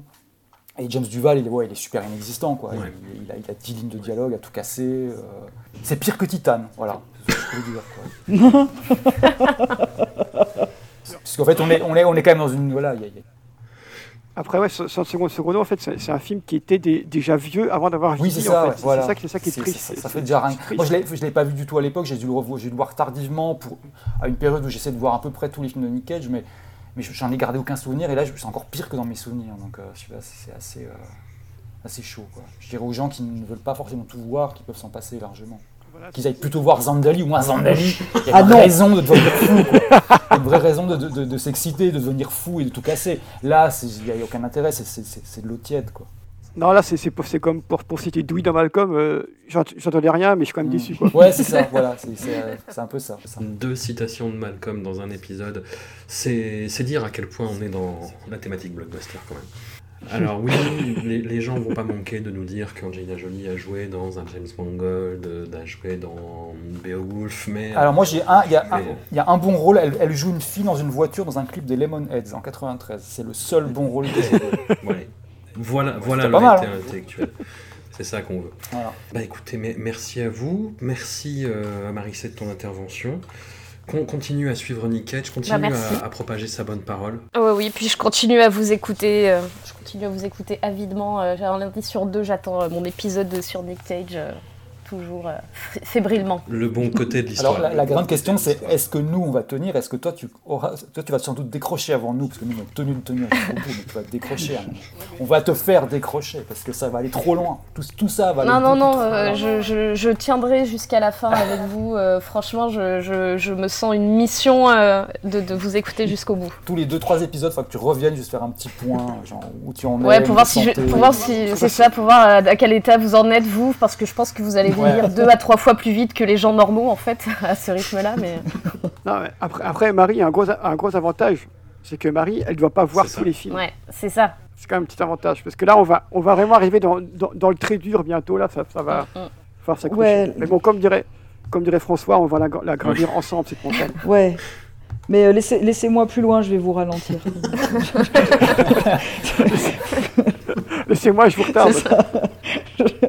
non, ça commence. Enfin, non, non, quand même. Moi, je dois dire que, que, que là, The Rock, ça m'a quand même de redonné une petite vague de motivation sur, euh, en, en me disant Allez, tu peux aimer des films pas bons, vas-y, Marie. C'était le dernier arrêt pipi à la station-service. Là. Là, maintenant, on est. euh, Ouais, voilà. On va, on va jusque euh, au fin fond, euh, au fin fond de l'Europe de l'Est euh, en bagnole, euh, c'est non-stop, euh, sans un arrêt. Quoi. Falloir pisser dans des, là, il va falloir pisser dans des bouteilles, je vous le dis. Quoi. Et, et les boire, et les boire.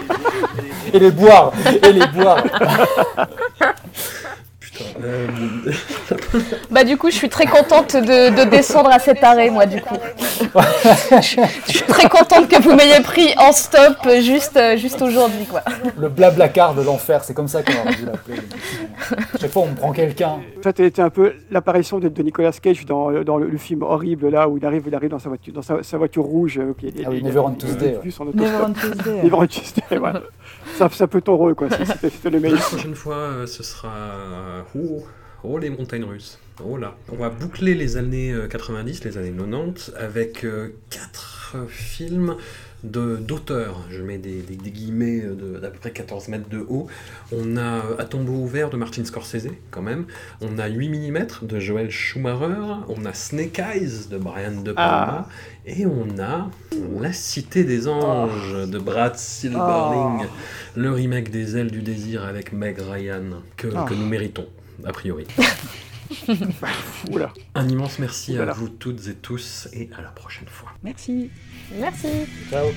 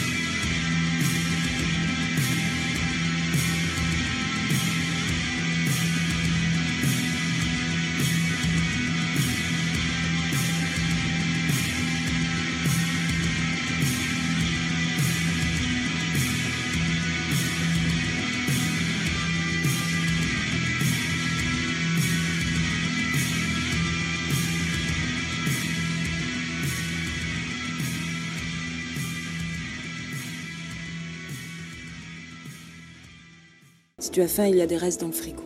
Non, je veux me réserver pour te dévorer. Mon abricot. Charles, s'il te plaît.